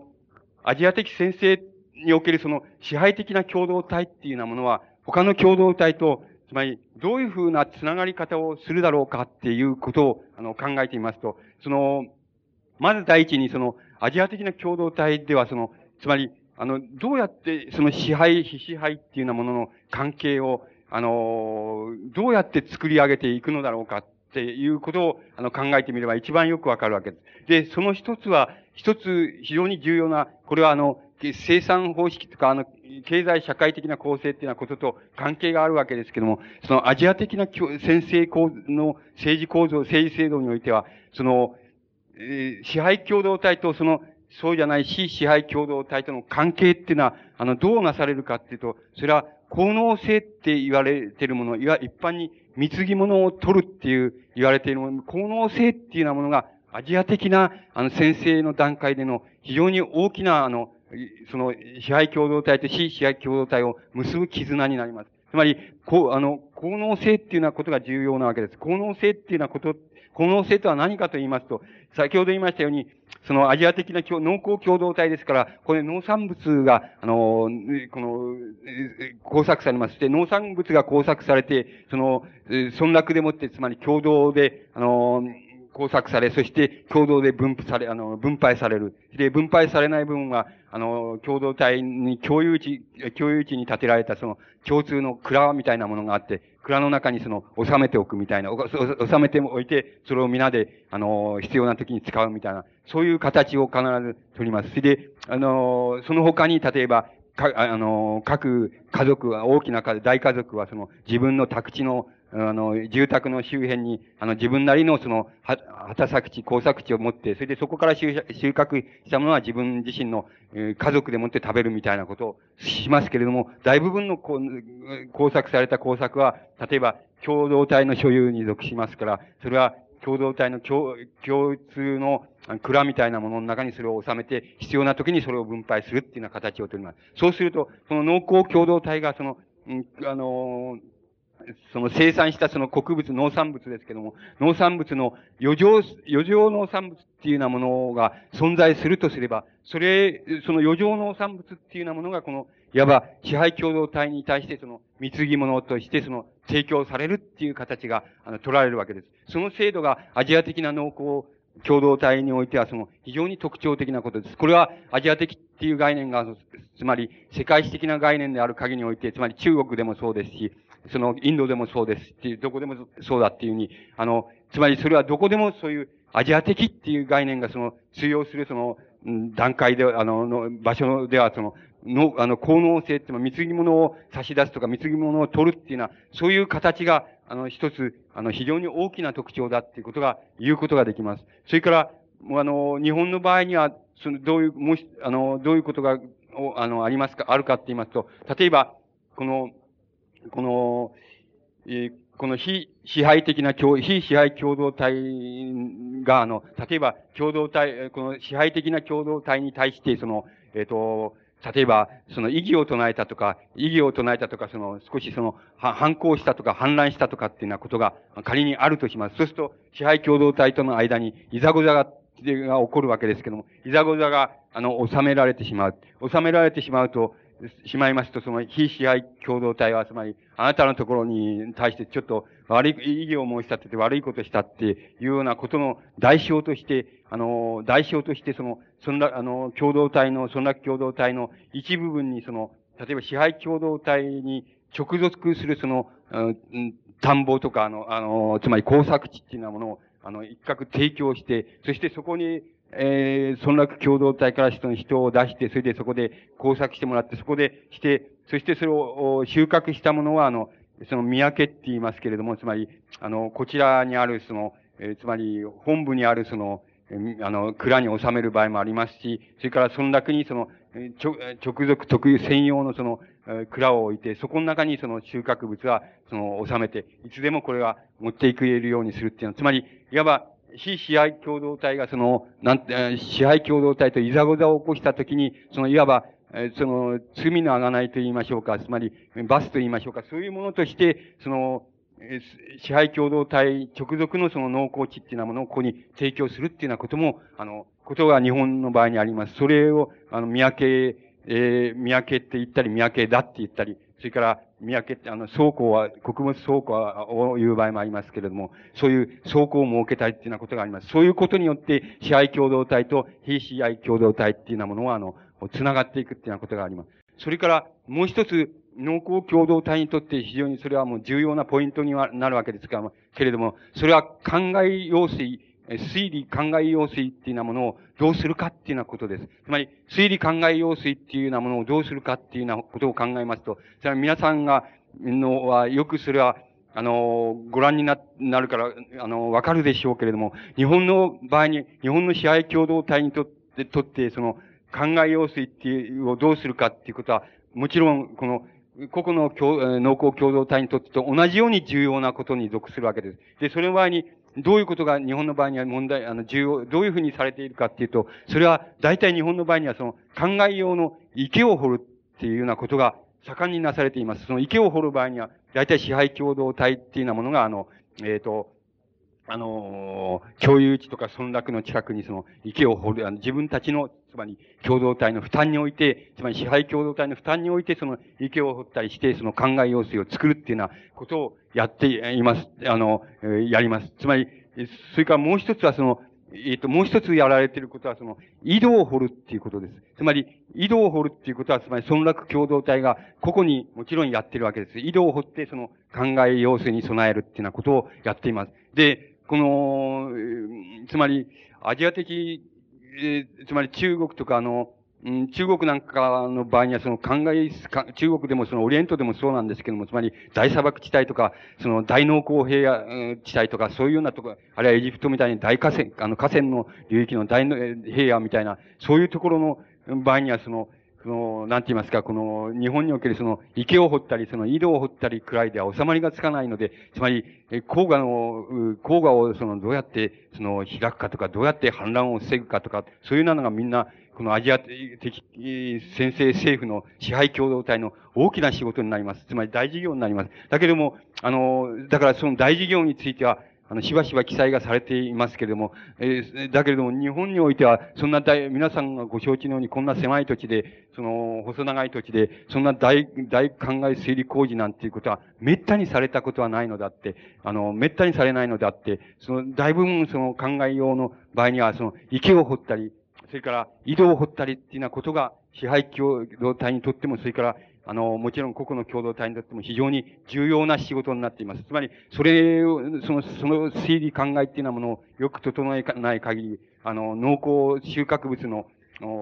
は、あの、期待できないわけですから、それは非常に重要な問題だもんですから、そのことは非常に古くから、あの、なされています。つまり、例えば、あの、その不動機なんかっていうのを見ますとね、その、この井戸を掘るっていう記述っていうのは、あの、例えば、えー、その日立不動機っていうのが一番多いわけですけど、日立不動機見ますとね、井戸を掘る話とかね、井戸でもって、つまりこれはもう伝承とない混ぜられていますから、その、例えばその、えー、日立の何々というところに、えー、大和武が飲み事がやってきたときに、その、ここで、あの、手を洗ったんだとか、飲み水はないかって言ったら言ったら、その水が湧き出てきたとかね、そういう、まあ、いわば神話的な、伝承的な記述としてなされていますけれども、あの、井戸を掘るっていうのは記述は、例えば日立不動記なんかにはたくさんあります。それに対して、例えば、出雲不動記っていうのが、まあ、非常に対照的なわけですけど、出雲不動機の場合には、あの、その、神社に、もう一つ、先生共同体に、その、また一つ特有な、あれなんですけども、お祭りですけど、つまり祭祀ですけども、お祭りに関係したり、お祭りに関係したものの、あの、田んぼとか、つまり神社に所属する田んぼとか、そういうようなものを、とか、あの、神社に所属する田んぼを耕す人とか、そういうのを設けたみたいな記述が、出雲不動記には非常に多い、多いんです。つまり、いずれにせよそれは、あの、支配共同体っていうようなものが、あの、どこに何をしようとしたのかっていうことの場合に、そのよく見るとそれは考えようの、考えようの推理っていうようなもの、あるいはどうするのか、用水をどうするのかっていうような問題が、の、いずれにせよその伝承的な記述、あるいは神話的な記述であるというふうに考えたらいいと思います。それから、あの、神話の中にも、例えば、崇神天皇のところには、あの、非常に、その、著名なその歌なんかにもよく出てくる、その古代歌謡にも出てくる、あの、よさみの池をその掘ったって、よさみっていうのは、多分今の大阪だと思いますから、大阪だと思いますけど、そこに、あの、よさみの池を掘ったっていう、あの、あるいは逆織の池を掘ったっていうのは、あの、あるいは軽坂の池を掘ったっていうようなことが、あの、崇神天皇、え古事記、あるいは日本書紀の崇神天皇記のところに記載されています。そうすると、池を掘ったって何のことだって、あの、いうふうに、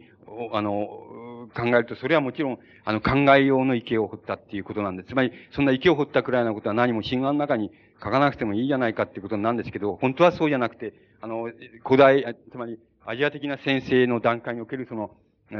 つまり、支配共同体にとってはその池を掘ったり、考え用水をどう整えるかっていう問題は非常に大きな問題としてあったもんですから、あの、多分池を掘ったっていうことは非常に重要なことだったんだというふうに思います。だから、そういう記載っていうようなものが、あの、あります。それで、あの、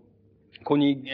効能性っていうふうに言いましたけれども、効能性っていうようなものと一緒に、今度は一緒にもちろんあの、同時に非常に制度が少し整ってきますと、この、えこれはもう皆さんが歴史の中でお馴染みなわけですけれども、各市、あの、各、あの、地方の共同体に対して、その、国の宮津子とか、その、あがた主とか、稲城とかっていうようなものを、の置くわけです。つまり、例えば、稲城っていうのは、例え、多分その、数、数、数家村の村落共同体に対する、その支配共同体からの、あの、つまり、その、と関わりの持つ、えー、その、なんて言いますか、役人だと思います。つまり、えー、役職だと思います。それから、あがた主っていうのは多分、今の軍、軍、何々軍ぐらいの単位の、その、地域のその共同体に対して、その、支配共同体との連、連結主となる、そういう、あの、役割だと思います。国の宮津子っていうのは多分、今の、く、なんて言いますか、県とか、県を二つ、二つに割ったくらいのものだとか、そういう程度の、あの、ところの地域の、あの、なんて言いますか、支配、支配共同体とのその、渡りをつけるって言いますか、その連絡をつける役割のものを国の宮津子っていうふうに言ったと思います。それで、もちろん、ここで神話的な記述っていうのが問題になるわけですけども、あの、国の宮津子っていうようなものは、この、支配共同体の中から、あの、神話を見ますと、ここに、えー、何々、イザナギとイザナミが何々っていうのを生んで、何々がなまた何々を、目を洗ったら何々が生まれてっていうふうにして、それがこの国の宮津子何々、あがたの日何々のその祖先であるっていう、こういう神話の中に書いてありますけども、それは、すこぶる当てにならないわけです。つまり、そうである場合もある、あります、あるわけですけども、そうでなくて、本来的にそうでない可能性の方が僕は多いと思いますし、そうでない可能性としてアジア的共同体っていうのを見た方がいいと思うんです。つまり、アジア的共同体においては、あの、支配共同体は、あの、非、支配共同体の中に対しては手をつけないっていうことが非常に大きな特徴なわけなんです。つまり、あの、これはヨーロッパの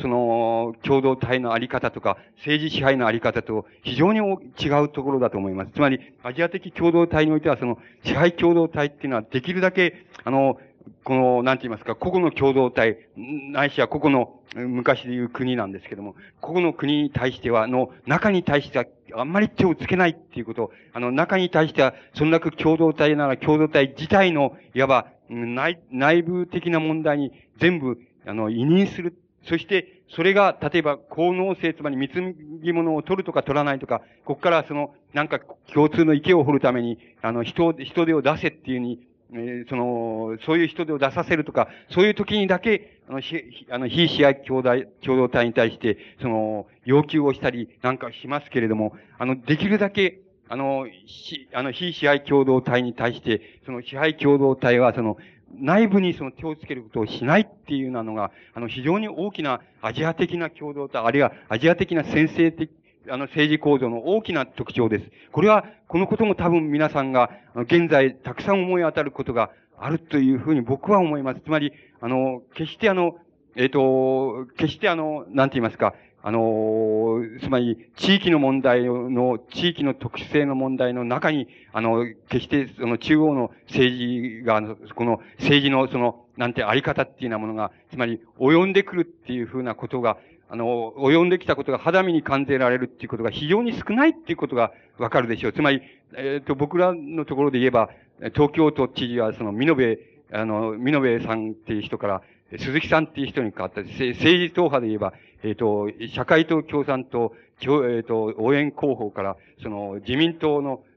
大臣に変わったわけです。そして、その、その、それでもって、僕、僕の、例えば日常生活の中で、僕のところまで変わったことが現れてくることは、まず一つもないって言っていいくらいです。つまり、誰でも、誰でも同じじゃないかっていう、つまり、極端なことを言いますとそうなります。つまり、どっかもっと、もっとこのなんか支配共同体の内部とかね、そういうところでは鈴木都知事であるか、美濃部都知事かっていうのは多分大変な違いなんだと思うんです。だけれども、非支配共同体のところまで、あるいは個々の家族のところに来た時には、何ちっても変わってないじゃないか。何、どう、どこ良くなったんだとか、どこ悪くなったんだとか、何も変わってないじゃないかっていうことになるわけなんです。そうすると、非常に政治的な啓蒙家っていうのは躍起になって、お前らそれはよくわかんねえから、そうなんだけど、鈴木と美濃部はこう違うんだっていうふうに啓蒙してくれたりします。つまり選挙になったりすると。啓蒙してくれたりするけど、それはどこで違っちゃってるかって、多分支配共同体、これはその場合地方自治体ですけども、あの、その、そこのところでうんと違っちゃってるんですよ、何かが。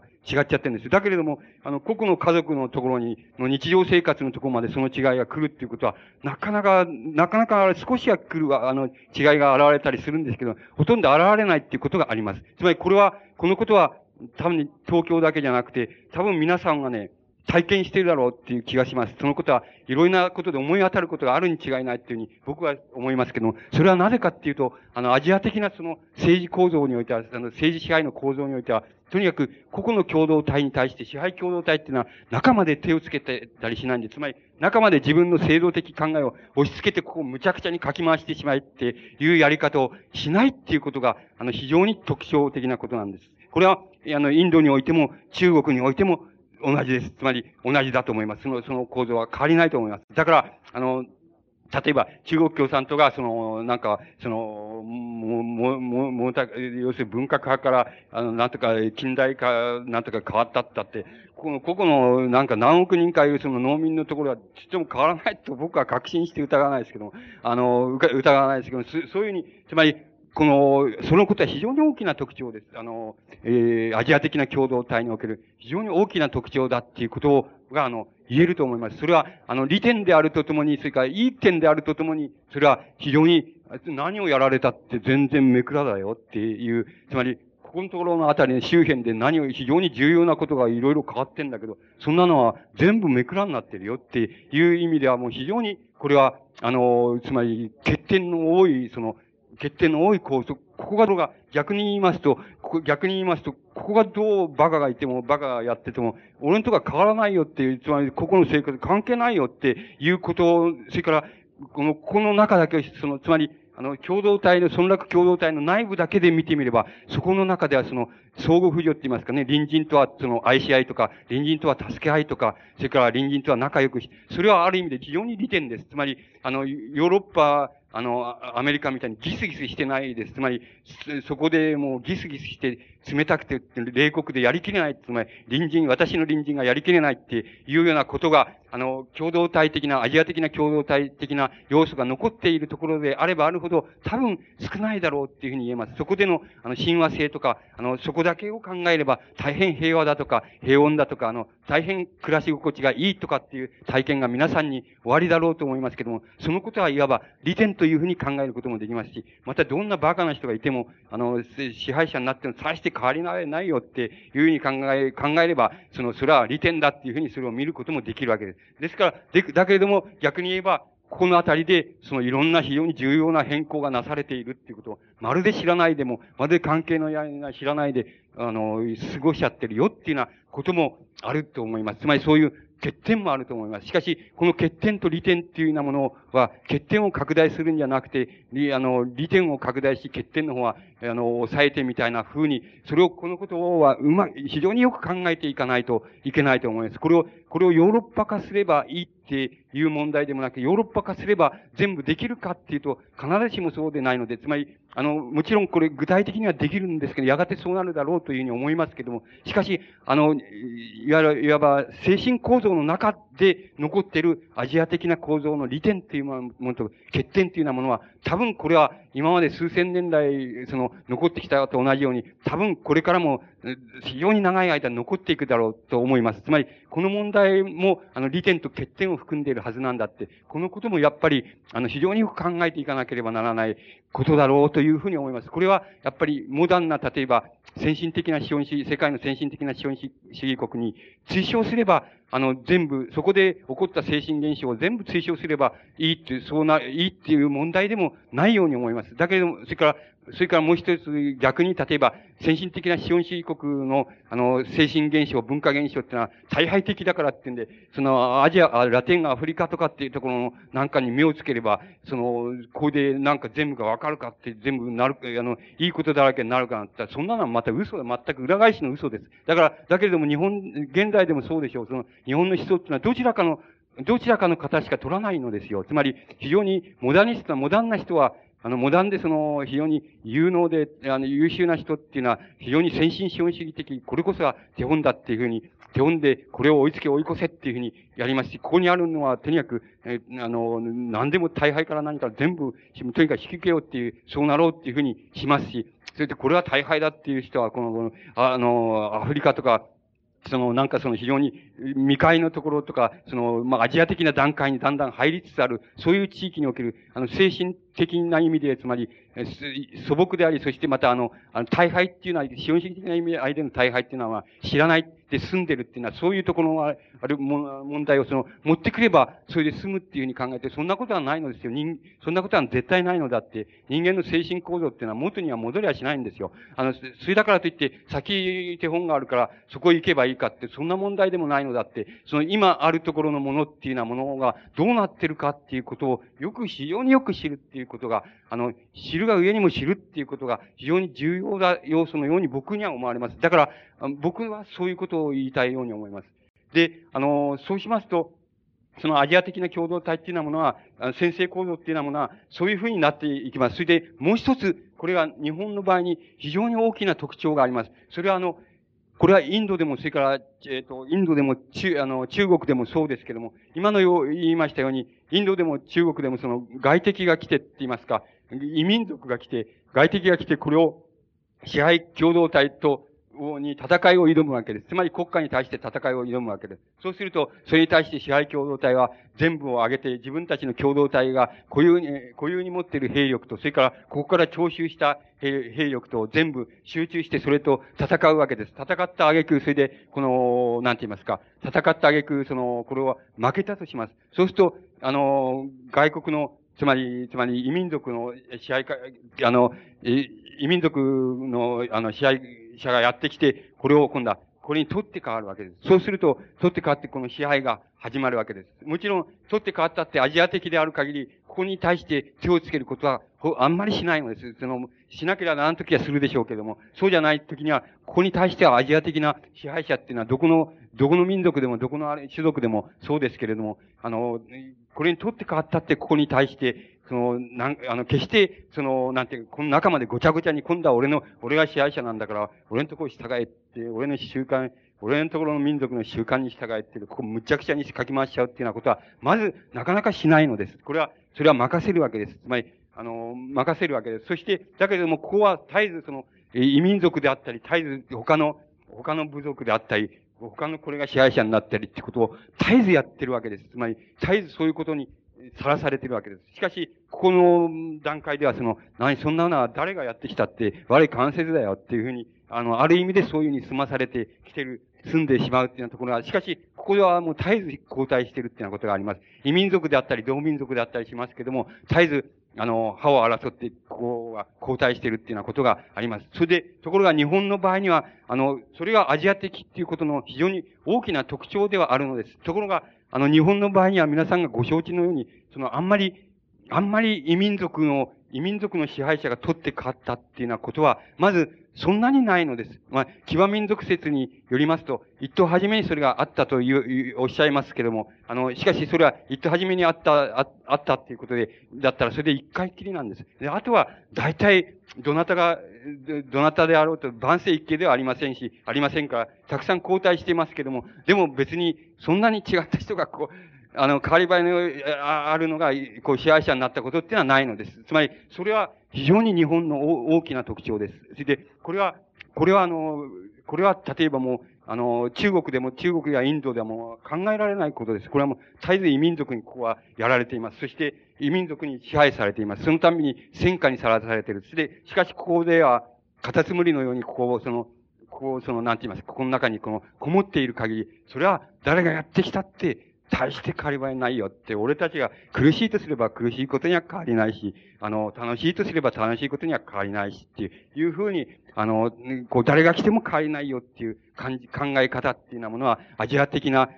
その、ところでは、その、すべてに共通な考え方だと思う。日本、もちろん日本でも、もちろんそうだと思います。それは、その、日本人にとってもそれは、その通りだと思います。だけれども、あの、違うところは、あの、そこで、この、離れはしてないっていうことです。つまり、支配階級がその、異民族に変わるとか、異民族の支配者になるとか、そうじゃないとかっていうのは、あの、そうじゃなければ、また、その、とんでもないのがここから出てきて支配者になったっていうようなことには、すこぶる慣れていないっていうこと、そういう意味合いでは非常に変化が少ないっていうこと、これは、やはり日本における、あの、支配共同体っていうのは、あるいはアジア的先制構造の非常に大きな特徴だっていうふうに、あの、言うことができます。そうしますと、今度は、もう、あの、今のことのその、なんて言いますか、不随、あの、今のことから当然帰結されることなんで、ことの問題なんですけども、アジア的な、あの、アジア的なその、諸国家においては、諸国家においては、その、今、今のことを、もうつまり、普遍しますと、すぐに誰にでもわかる、その出てくる結論なんですけども、アジア的な、あの、先制構造のところでは、ところでは、例えば、革命っていうようなことは、革命っていうようなことはどういうふうに行われるか、行われるか、あるいは行われてきたかっていうことを申し上げますと、それは、もうタイプはもういくつかにもう決まってしまうわけなんです。で、一つ考え、まあ、まず申し上げてみますと、一つ、一つ考えられるのは、この支配共同体の中でですね、中で、例えば、その、物のべ氏が支配して、このね、えー、先生君主のところにくっついてたんだって、物上氏が支配、実質上、あの、この支配共同体の支配してたんだって、そこのところに、今度は、蘇我氏がやって、怒ってきて、この、こいつをぶっ倒しちゃった。誰かと組んでぶっ倒しちゃったっていう、つまり、その種の革命っていうのがあります。革命、その革命があります。それを、その種の革命は、つまり、一種の宮廷革命っていうようなふうに言うことができます。つまり、それを宮廷革命っていうわけです。宮廷革命っていうのは別に宮廷じゃなくてもいいので。つまり、支配共同体の内部で、あの、誰かが誰かと、うん、か、変わるっていう、誰かの勢力が誰かと変わる。その場合に、神聖的な、つまり、神聖的な君主とか、ホメイニとか、なんかそういうのは変わらないんです。つまり、その下の方が変わるんです。つまり、そそういう変わるんです。つまり、それがあの、つまり何かっていうと、支配共同体の内部で変わる革命っていうようなのがあります。つまり、それで内部で変わった上で、その変わった人の勢力によって、例えば、その多少の施策っていうのは政策っていうのが変わってくるとか、対外関係が変わってくるとかっていうのがあります。それはアジア的な共、アジア及びある、その場合に、ホメイニなんて言っちゃったからいけないから、そのオリエントも入れますけども、アジア及びオリエントっていうのはものの非常に大きな特徴、革命の特徴の一つは、支配共同、それが支配共同体の政治革命であるっていうことが一つあります。それから、もちろんもう一つあります。もう一つってもう、もう、もう、二つぐらいあります。で、もう、もう二つってのはたやすく考えられることは、つまり、ここ、ここがの問題です。そうすると、あの、ここで、あの、ここで、とにかく、ここでですね、つまり、村落共同体、あるいは農耕共同体、あるいは、それらがいくつか連合したくらいの範囲の中で、範囲の中で、例えば、大土地所有者であり、大農耕者である、大工作者である地主と、それから小、小工作人であるとか、あの、それから小土地を、小土地しかない小さな農民であるとかの間に対立を生じて、そしてこれが、この小農とか貧農とか、あるいは工作人とかが、要するに大土地所有者である、大工作者である地主の村落共同体内部における支配っていうようなものを壊してしまうっていうことです。つまり、それをあの、取って変わってしまうっていうようなことがあり。そして取って変わった、その、あれ、あの、変わり方をいわばこの、地域、なんて言いますか、地域共同体を、つまり横に連結するように、それを、それをその連結していく。これが、これは、つまり一種の、なんて言いますか、その地域共同体における社会革命なんです社会革命なんです。つまり、これとあんまり関係ないところが出ていくわけ。それこの社会革命から走っていく、いって、この全体の地域革命っていうようなものを秘めていくっていう、あの、革命の仕方っていうのが、当然、ああの、あります。それは、中国がそうです。中国がそういう革命の典型、中国革命っていうのは典型的にそうだっていうふうにあの考えることができます。そして、それそれからもう一つは、あの、この政治革命なんですけども、あの、政治革命なんですけども、政治革命の、なんですけども、支配共同体の中の、えっ、と、誰かが、誰かに変わったっていうのは、そういう政治革命じゃなくて、政治革命じゃなくて、こいつを、とにかく根こそぎ、それ以外の、それ以外の、その勢力がですね、それ以外の勢力が、これを根こそぎ、その、なんて言いますか、この転覆しちゃって、そして自分たちが要するに政治権力って、政治中央権力、支配共同体権力を獲得していって、それでその施策っていうようなものをここに及ぼしていく。で、ここのところはそんなに変わり映えがしていないっていうのは、そういう革命っていうようなことがもう一つ考えられます。それはロシア革命です。つまりロシア革命、ロシロシア革命っていうようなものがもう典型的にそうだと思います。つまり、あの、レーニンのように知識人と、それから、その、まあ、労働者の部分とある部分と、それから、え、もう非常に、何でもない普通の大衆のある、その、なんて言いますか、欲不不満とか、その要求とかそういうようなものが折り重なって、そしてこれを、これ、これを根こそぎ取っちゃう、根こそぎ転転覆しちゃって、自分たちがここに、あの、座るわけです。そして、その、いろんな施策をするんですけども、いかんせんここのところの、つまりロシアのミール共同体っていう、またこれも、あの、なんて言いますか、社会か、世界史的に著名なその非常に強固な、まあ、農耕共同体ですけども、その共同体の残存っていうようなものに対して、これが、その、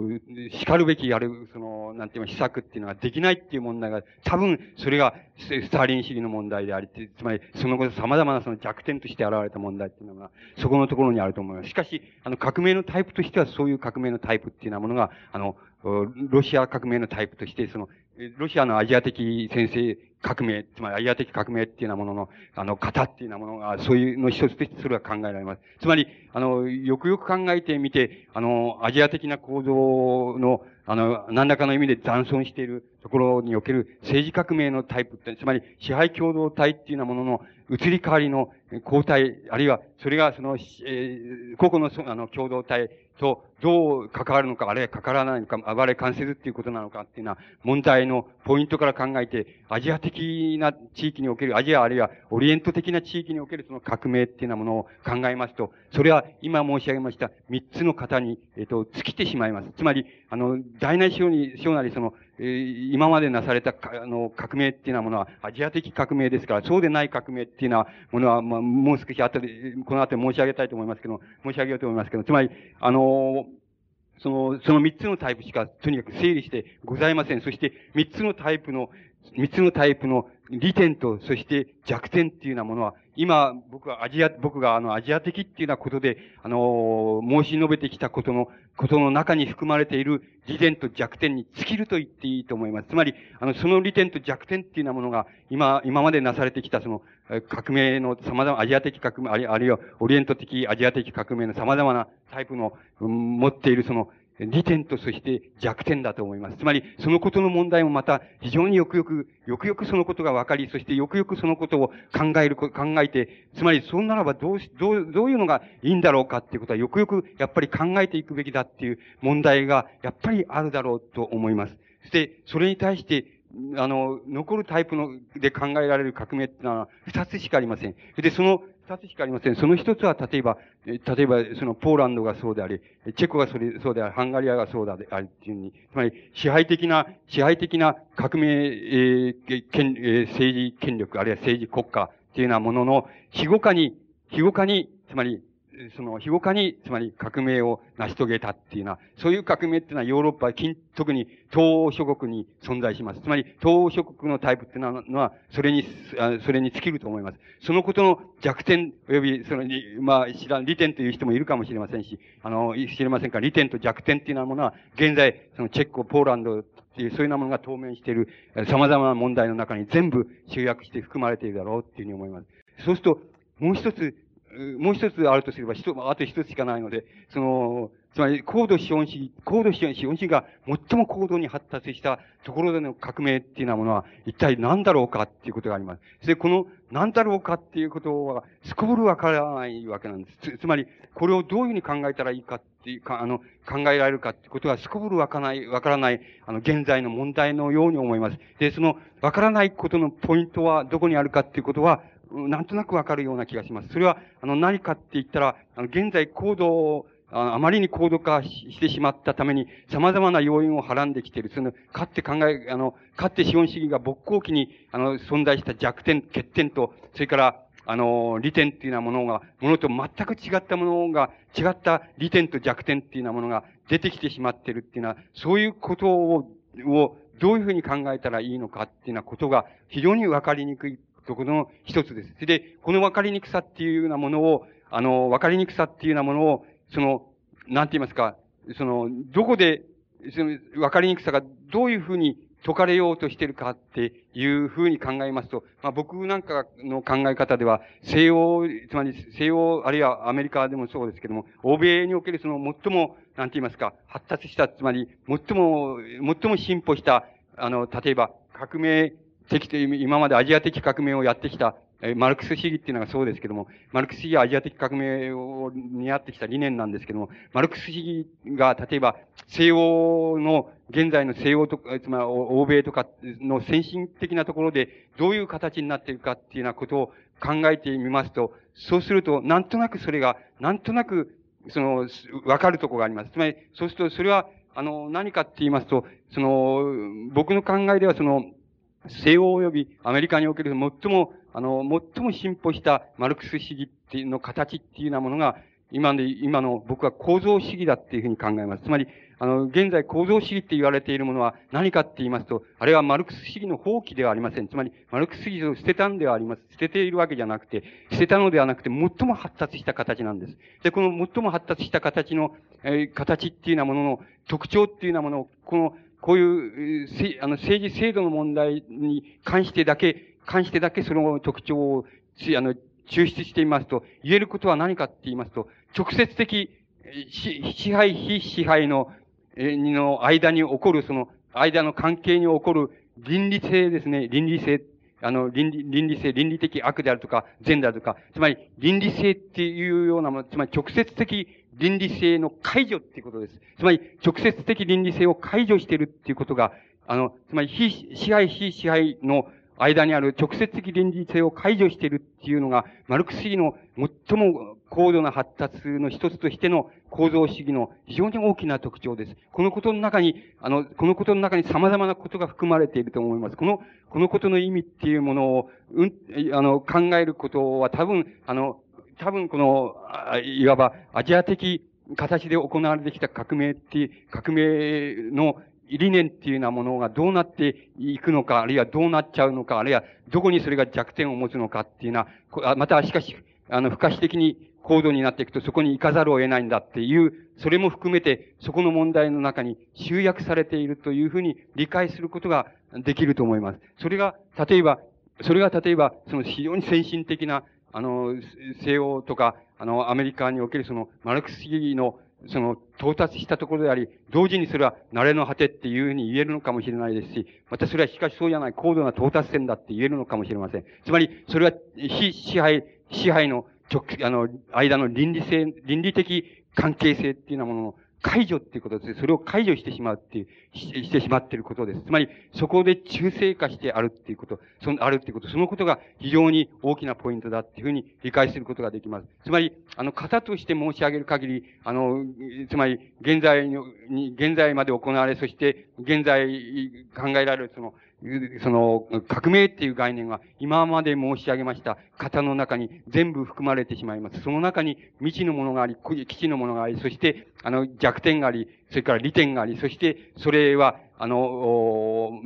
型ではなくてその具体的な問題なんだっていうこともありますし、また、その中で非常に微細にそのことをちゃんとはっきりさせていかなければならないっていうのは、様々な問題っていうようなものがありますけども、しかし、多分、その、今申し上げました、あの、型の中に、あの、型の問題の中に、あの、全部の問題が、あの、含まれてしまうだろうというふうに、あの、言うことができます。それが、多分、その、あの、僕たちが例えば、アジア的っていうのは、アジア的、あの、アジア的っていう概念の現在におけるその意味合いっていうようなものに対して、多少でもその執着せざるを得ないところがあるとすれば、その問題からその発出していく問題っていうようなものは、発出、発出していくその外在的な問題と言いましょうか。そういう問題は多分そこのところに、あの、至りつくのではないかというふうに思われます。また、内在的な問題になりますと、それは日々、僕、あの、自分の、ま、章は自分の内面の問題にまでかかってきますし、また、それは今も自分、私たちの意識の中に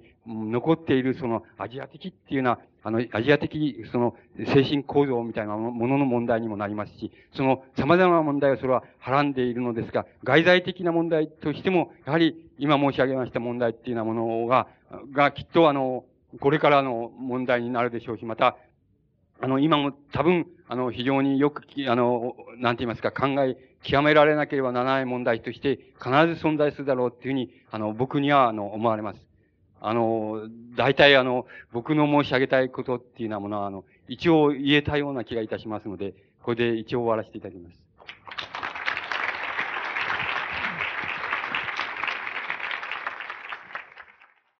もう一つ、もう少しあの、時間、がございますんで、あのー、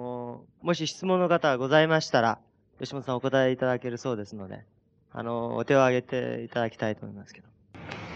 えっ、と、あの、先ほどの説明の中で、えっ、ー、と、農耕従事者と、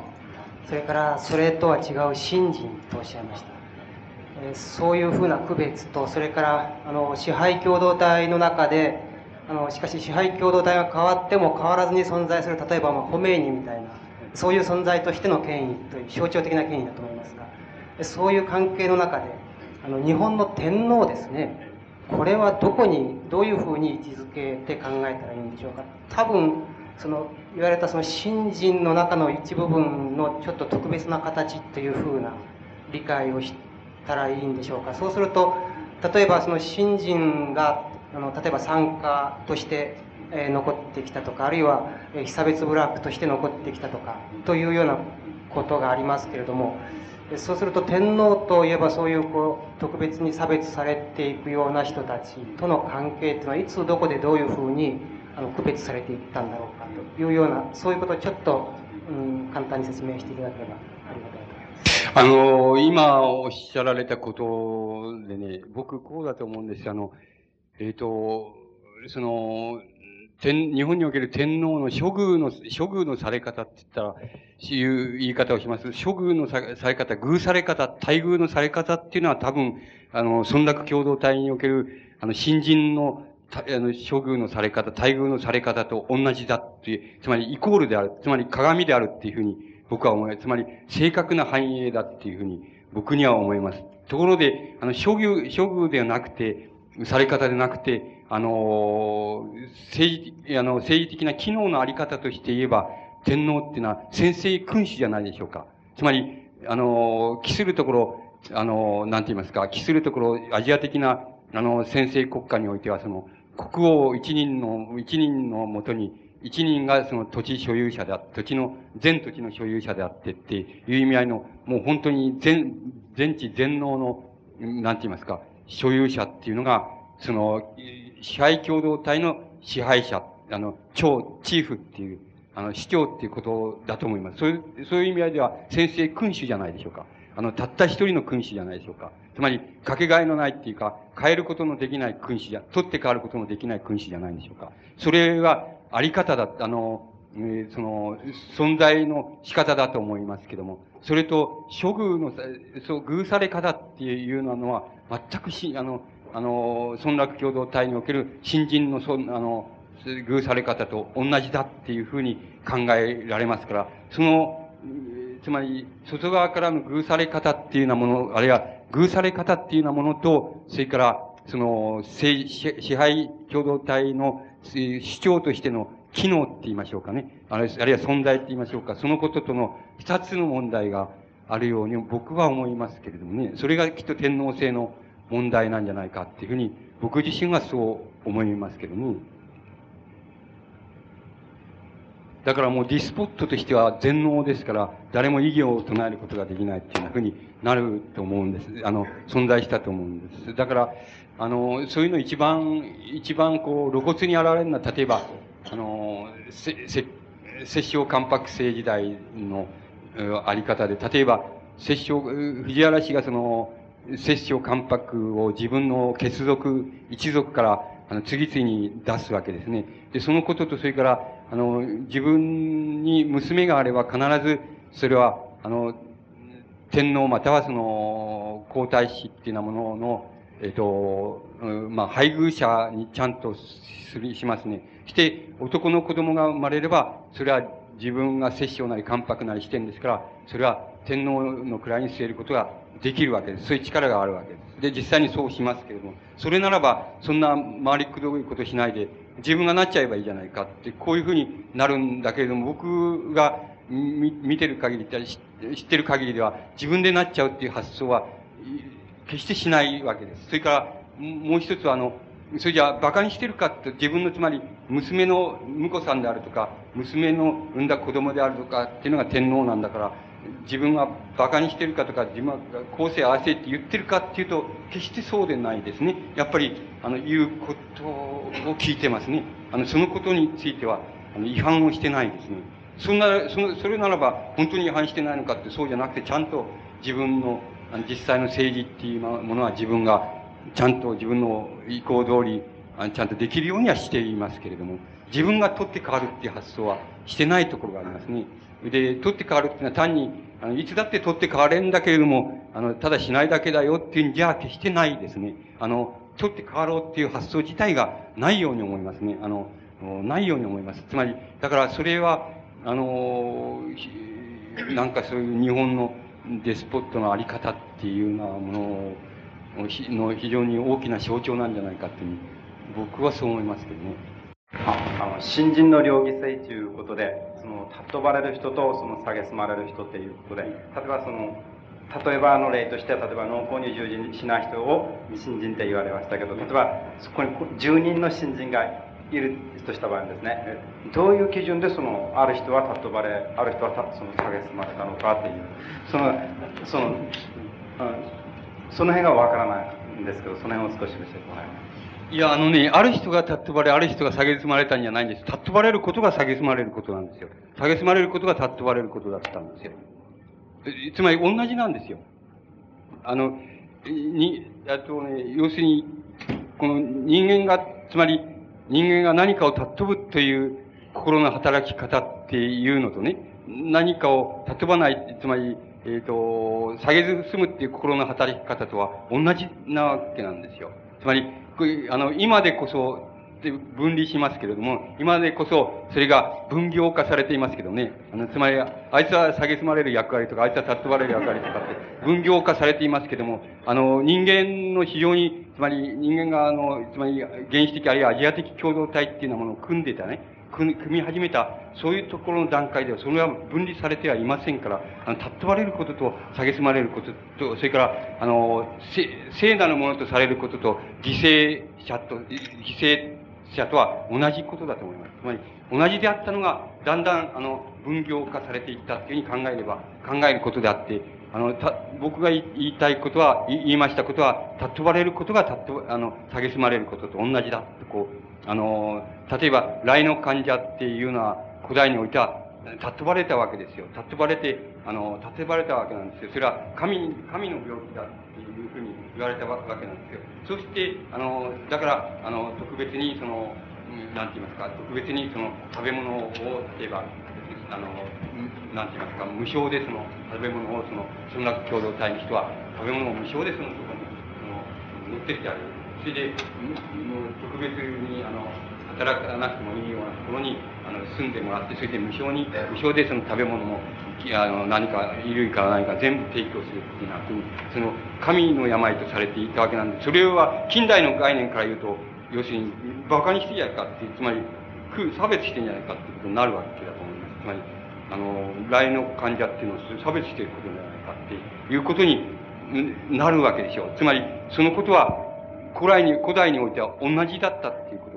となわけなんです。それが、だんだん、やっぱり、細分化されていったっていうことの問題じゃないでしょうか、あなたのおっしゃることは。あの、非常に、あの、スケールの大きい歴史の見方という意味では非常に参考になったんですけども、アジア的という言葉の概念、大体、あの、自分なりに分かっていきたいと思うんですけども、そうすると、あの、それで捉えきれないこの世界でしょうか。あの、それは、いくつかの言葉の中にヨーロッパとかそういうこと出ましたのでそうするとあの農耕ということで一つこう数千年も観念を変えなかったっていうふうに言われたんですけどもそうするとヨーロッパの近代ということはどういうことが契機としてあのそあのまあ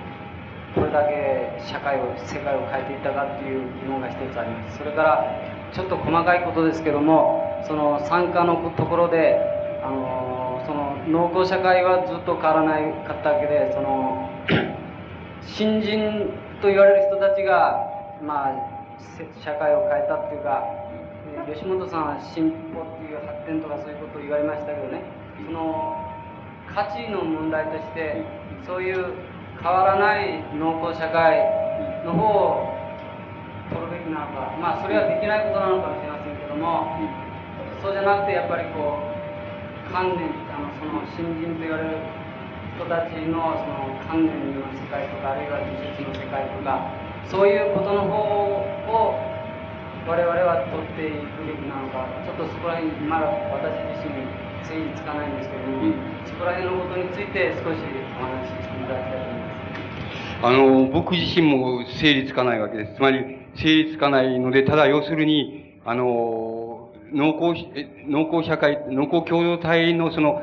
その何千年も、アジア的農耕共同体の何千年も変わそんなに変わらない、あの、そのあり方とか、そこの精神構造とかっていうようなものを、ものをですね、そういうもののその、利点っていうのとね、弱点っていうのがあって、利点っていうのは決してなくす必要がないということだと思うんですよ。その中、その利点。だけど、その弱点っていうのもある。つまり、進歩とかね、発展とかいうものに寄与するっていうのは、意味合いでは、あの、弱点になりますね、それが。あの、変わらないということは。つまり、それを、に対して、あの、なんて言いますか、それを収縮させる力になりますね。その意味合いでは、それは弱点なんじゃないでしょうか。つまり、あの、利点と弱点っていうものの、あの、振り分けっていうことが、あの、つまり非常にそれをよく考えることが重要、考えてその、その、利点は膨らむし、弱点は消滅するみたいな、そういうことは何なのか、どういう考え方なのかっていうことをはっきりさせていくことが大切なんじゃないかっていうことが僕は言えるだけであって、あの、だけなんですよね。つまりそれはあなたとと同じで、やっぱり僕もやっぱりそのことはどういうことなんだっていうことを、あの、できるだけはっきり捕まえたいっていうモチーフを持ってるっていうことなんですけどね、そんなに、あの、何、分かりきっちゃってるっていうふうなことは全然ないんですよ。だから、言えることはそれだけだと思う、そのことだけだと思うんですよね。それから、もう一つは、どうしてそれじゃヨーロッパの近代っていうようなものが、その、様々なその、その発展した、その、社会っていうのをもたらしちゃったみたいなことになったのかっていうのも、あいうことも大変その、スケールの大きい問題で、なかなか僕答えにくいんですけどね、ただ近代って、近代っていうのはね、二つなんですよ。つまり、この、えー、人間がそのアジア的な段階で持っていた、あるいはもっともう少し後の古代的な段階で持っていた人間の様々なその思想とか、あの、なんて言いますか、その、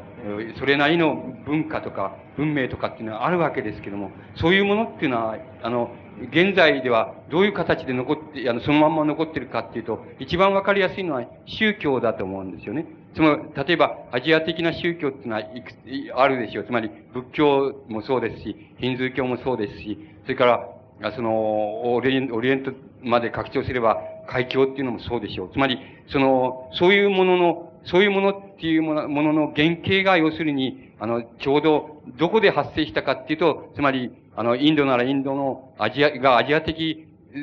共同体の段階に達したときに、それは発生したものだっていうふうに言うことができます。つまりその思想は、つまり仏教の思想は。だから、それ、ところ、つまりそれを見ればわかるように、あの、その、アジア的な思想の思想って今宗教として現存しているそのアジア的な思想っていうのはね、よく見ればわかるように、その中にはね、人生訓もあればね、要するに、えー、その、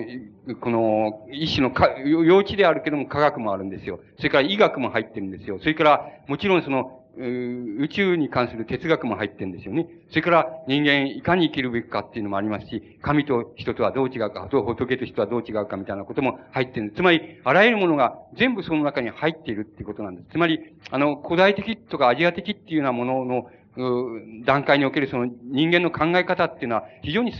総合的なわけなんですよ。それがあの、その総合性っていうようなものを、ものに対してね、あの、ヨーロッパの近代っていうようなものは、あの、何を対峙させたかっていうと、あの、そういう総合的なものを把握するところのエゴっていうか、そのね、あの、個我って言いますかね、個人っていうか自我って言います。それは少なくともそれを把握するときにはその外にいるっていう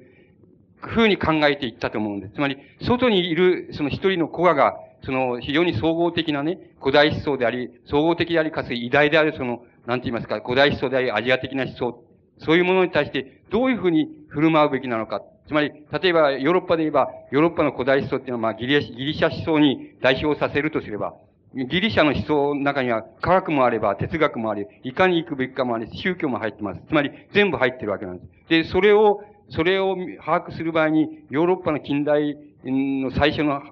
最初の方がっていうのは、つまりそれを、エゴから、エゴがそれを捕まえる場合にね、エゴっていうのものをそういう把握されたそういうギリシャ思想の体系の外に置こうじゃないかっていう考え方をしたわけですよ。と、エゴっていうものがその、そういう思想を掴んだ場合に、その総合的な思想だったものが分化せざるを得ない、分化して見えざるを得ないので、その中に科学的なことが言ってるのはこれだけだって。で、それはまあ、ちょっと錬金術的なもん、もんに、こう行くわけですよね。で、錬金術から、いわゆる近代科学に行くわけなんですよ。つまり、そういうふうにはじめに要するに古賀っていうものをそういう総合思想に対して、総合思想の中側にいるっていうふうに考えないで、つまり共同体的に思想の中側に、思想共同体の中側に自分がいるっていうふうに考えないで、思想共同体の外に古賀、古賀、古賀がいて、その思想共同体である古代思想あるいはアジア的な思想っていうのをどう把握するのかっていうふうに、まず考え方の場所を変えていったっていうのが、ヨーロッパの近代の始まりだと思うんです。そうすると、総合的だった思想が全部分化されて、科学であり、哲学でありとか、医学でありって全部分化していっちゃったわけなんです。それを分化してここに追求していったっていうのが、ヨーロッパの近代の発展過程だと思います。それが、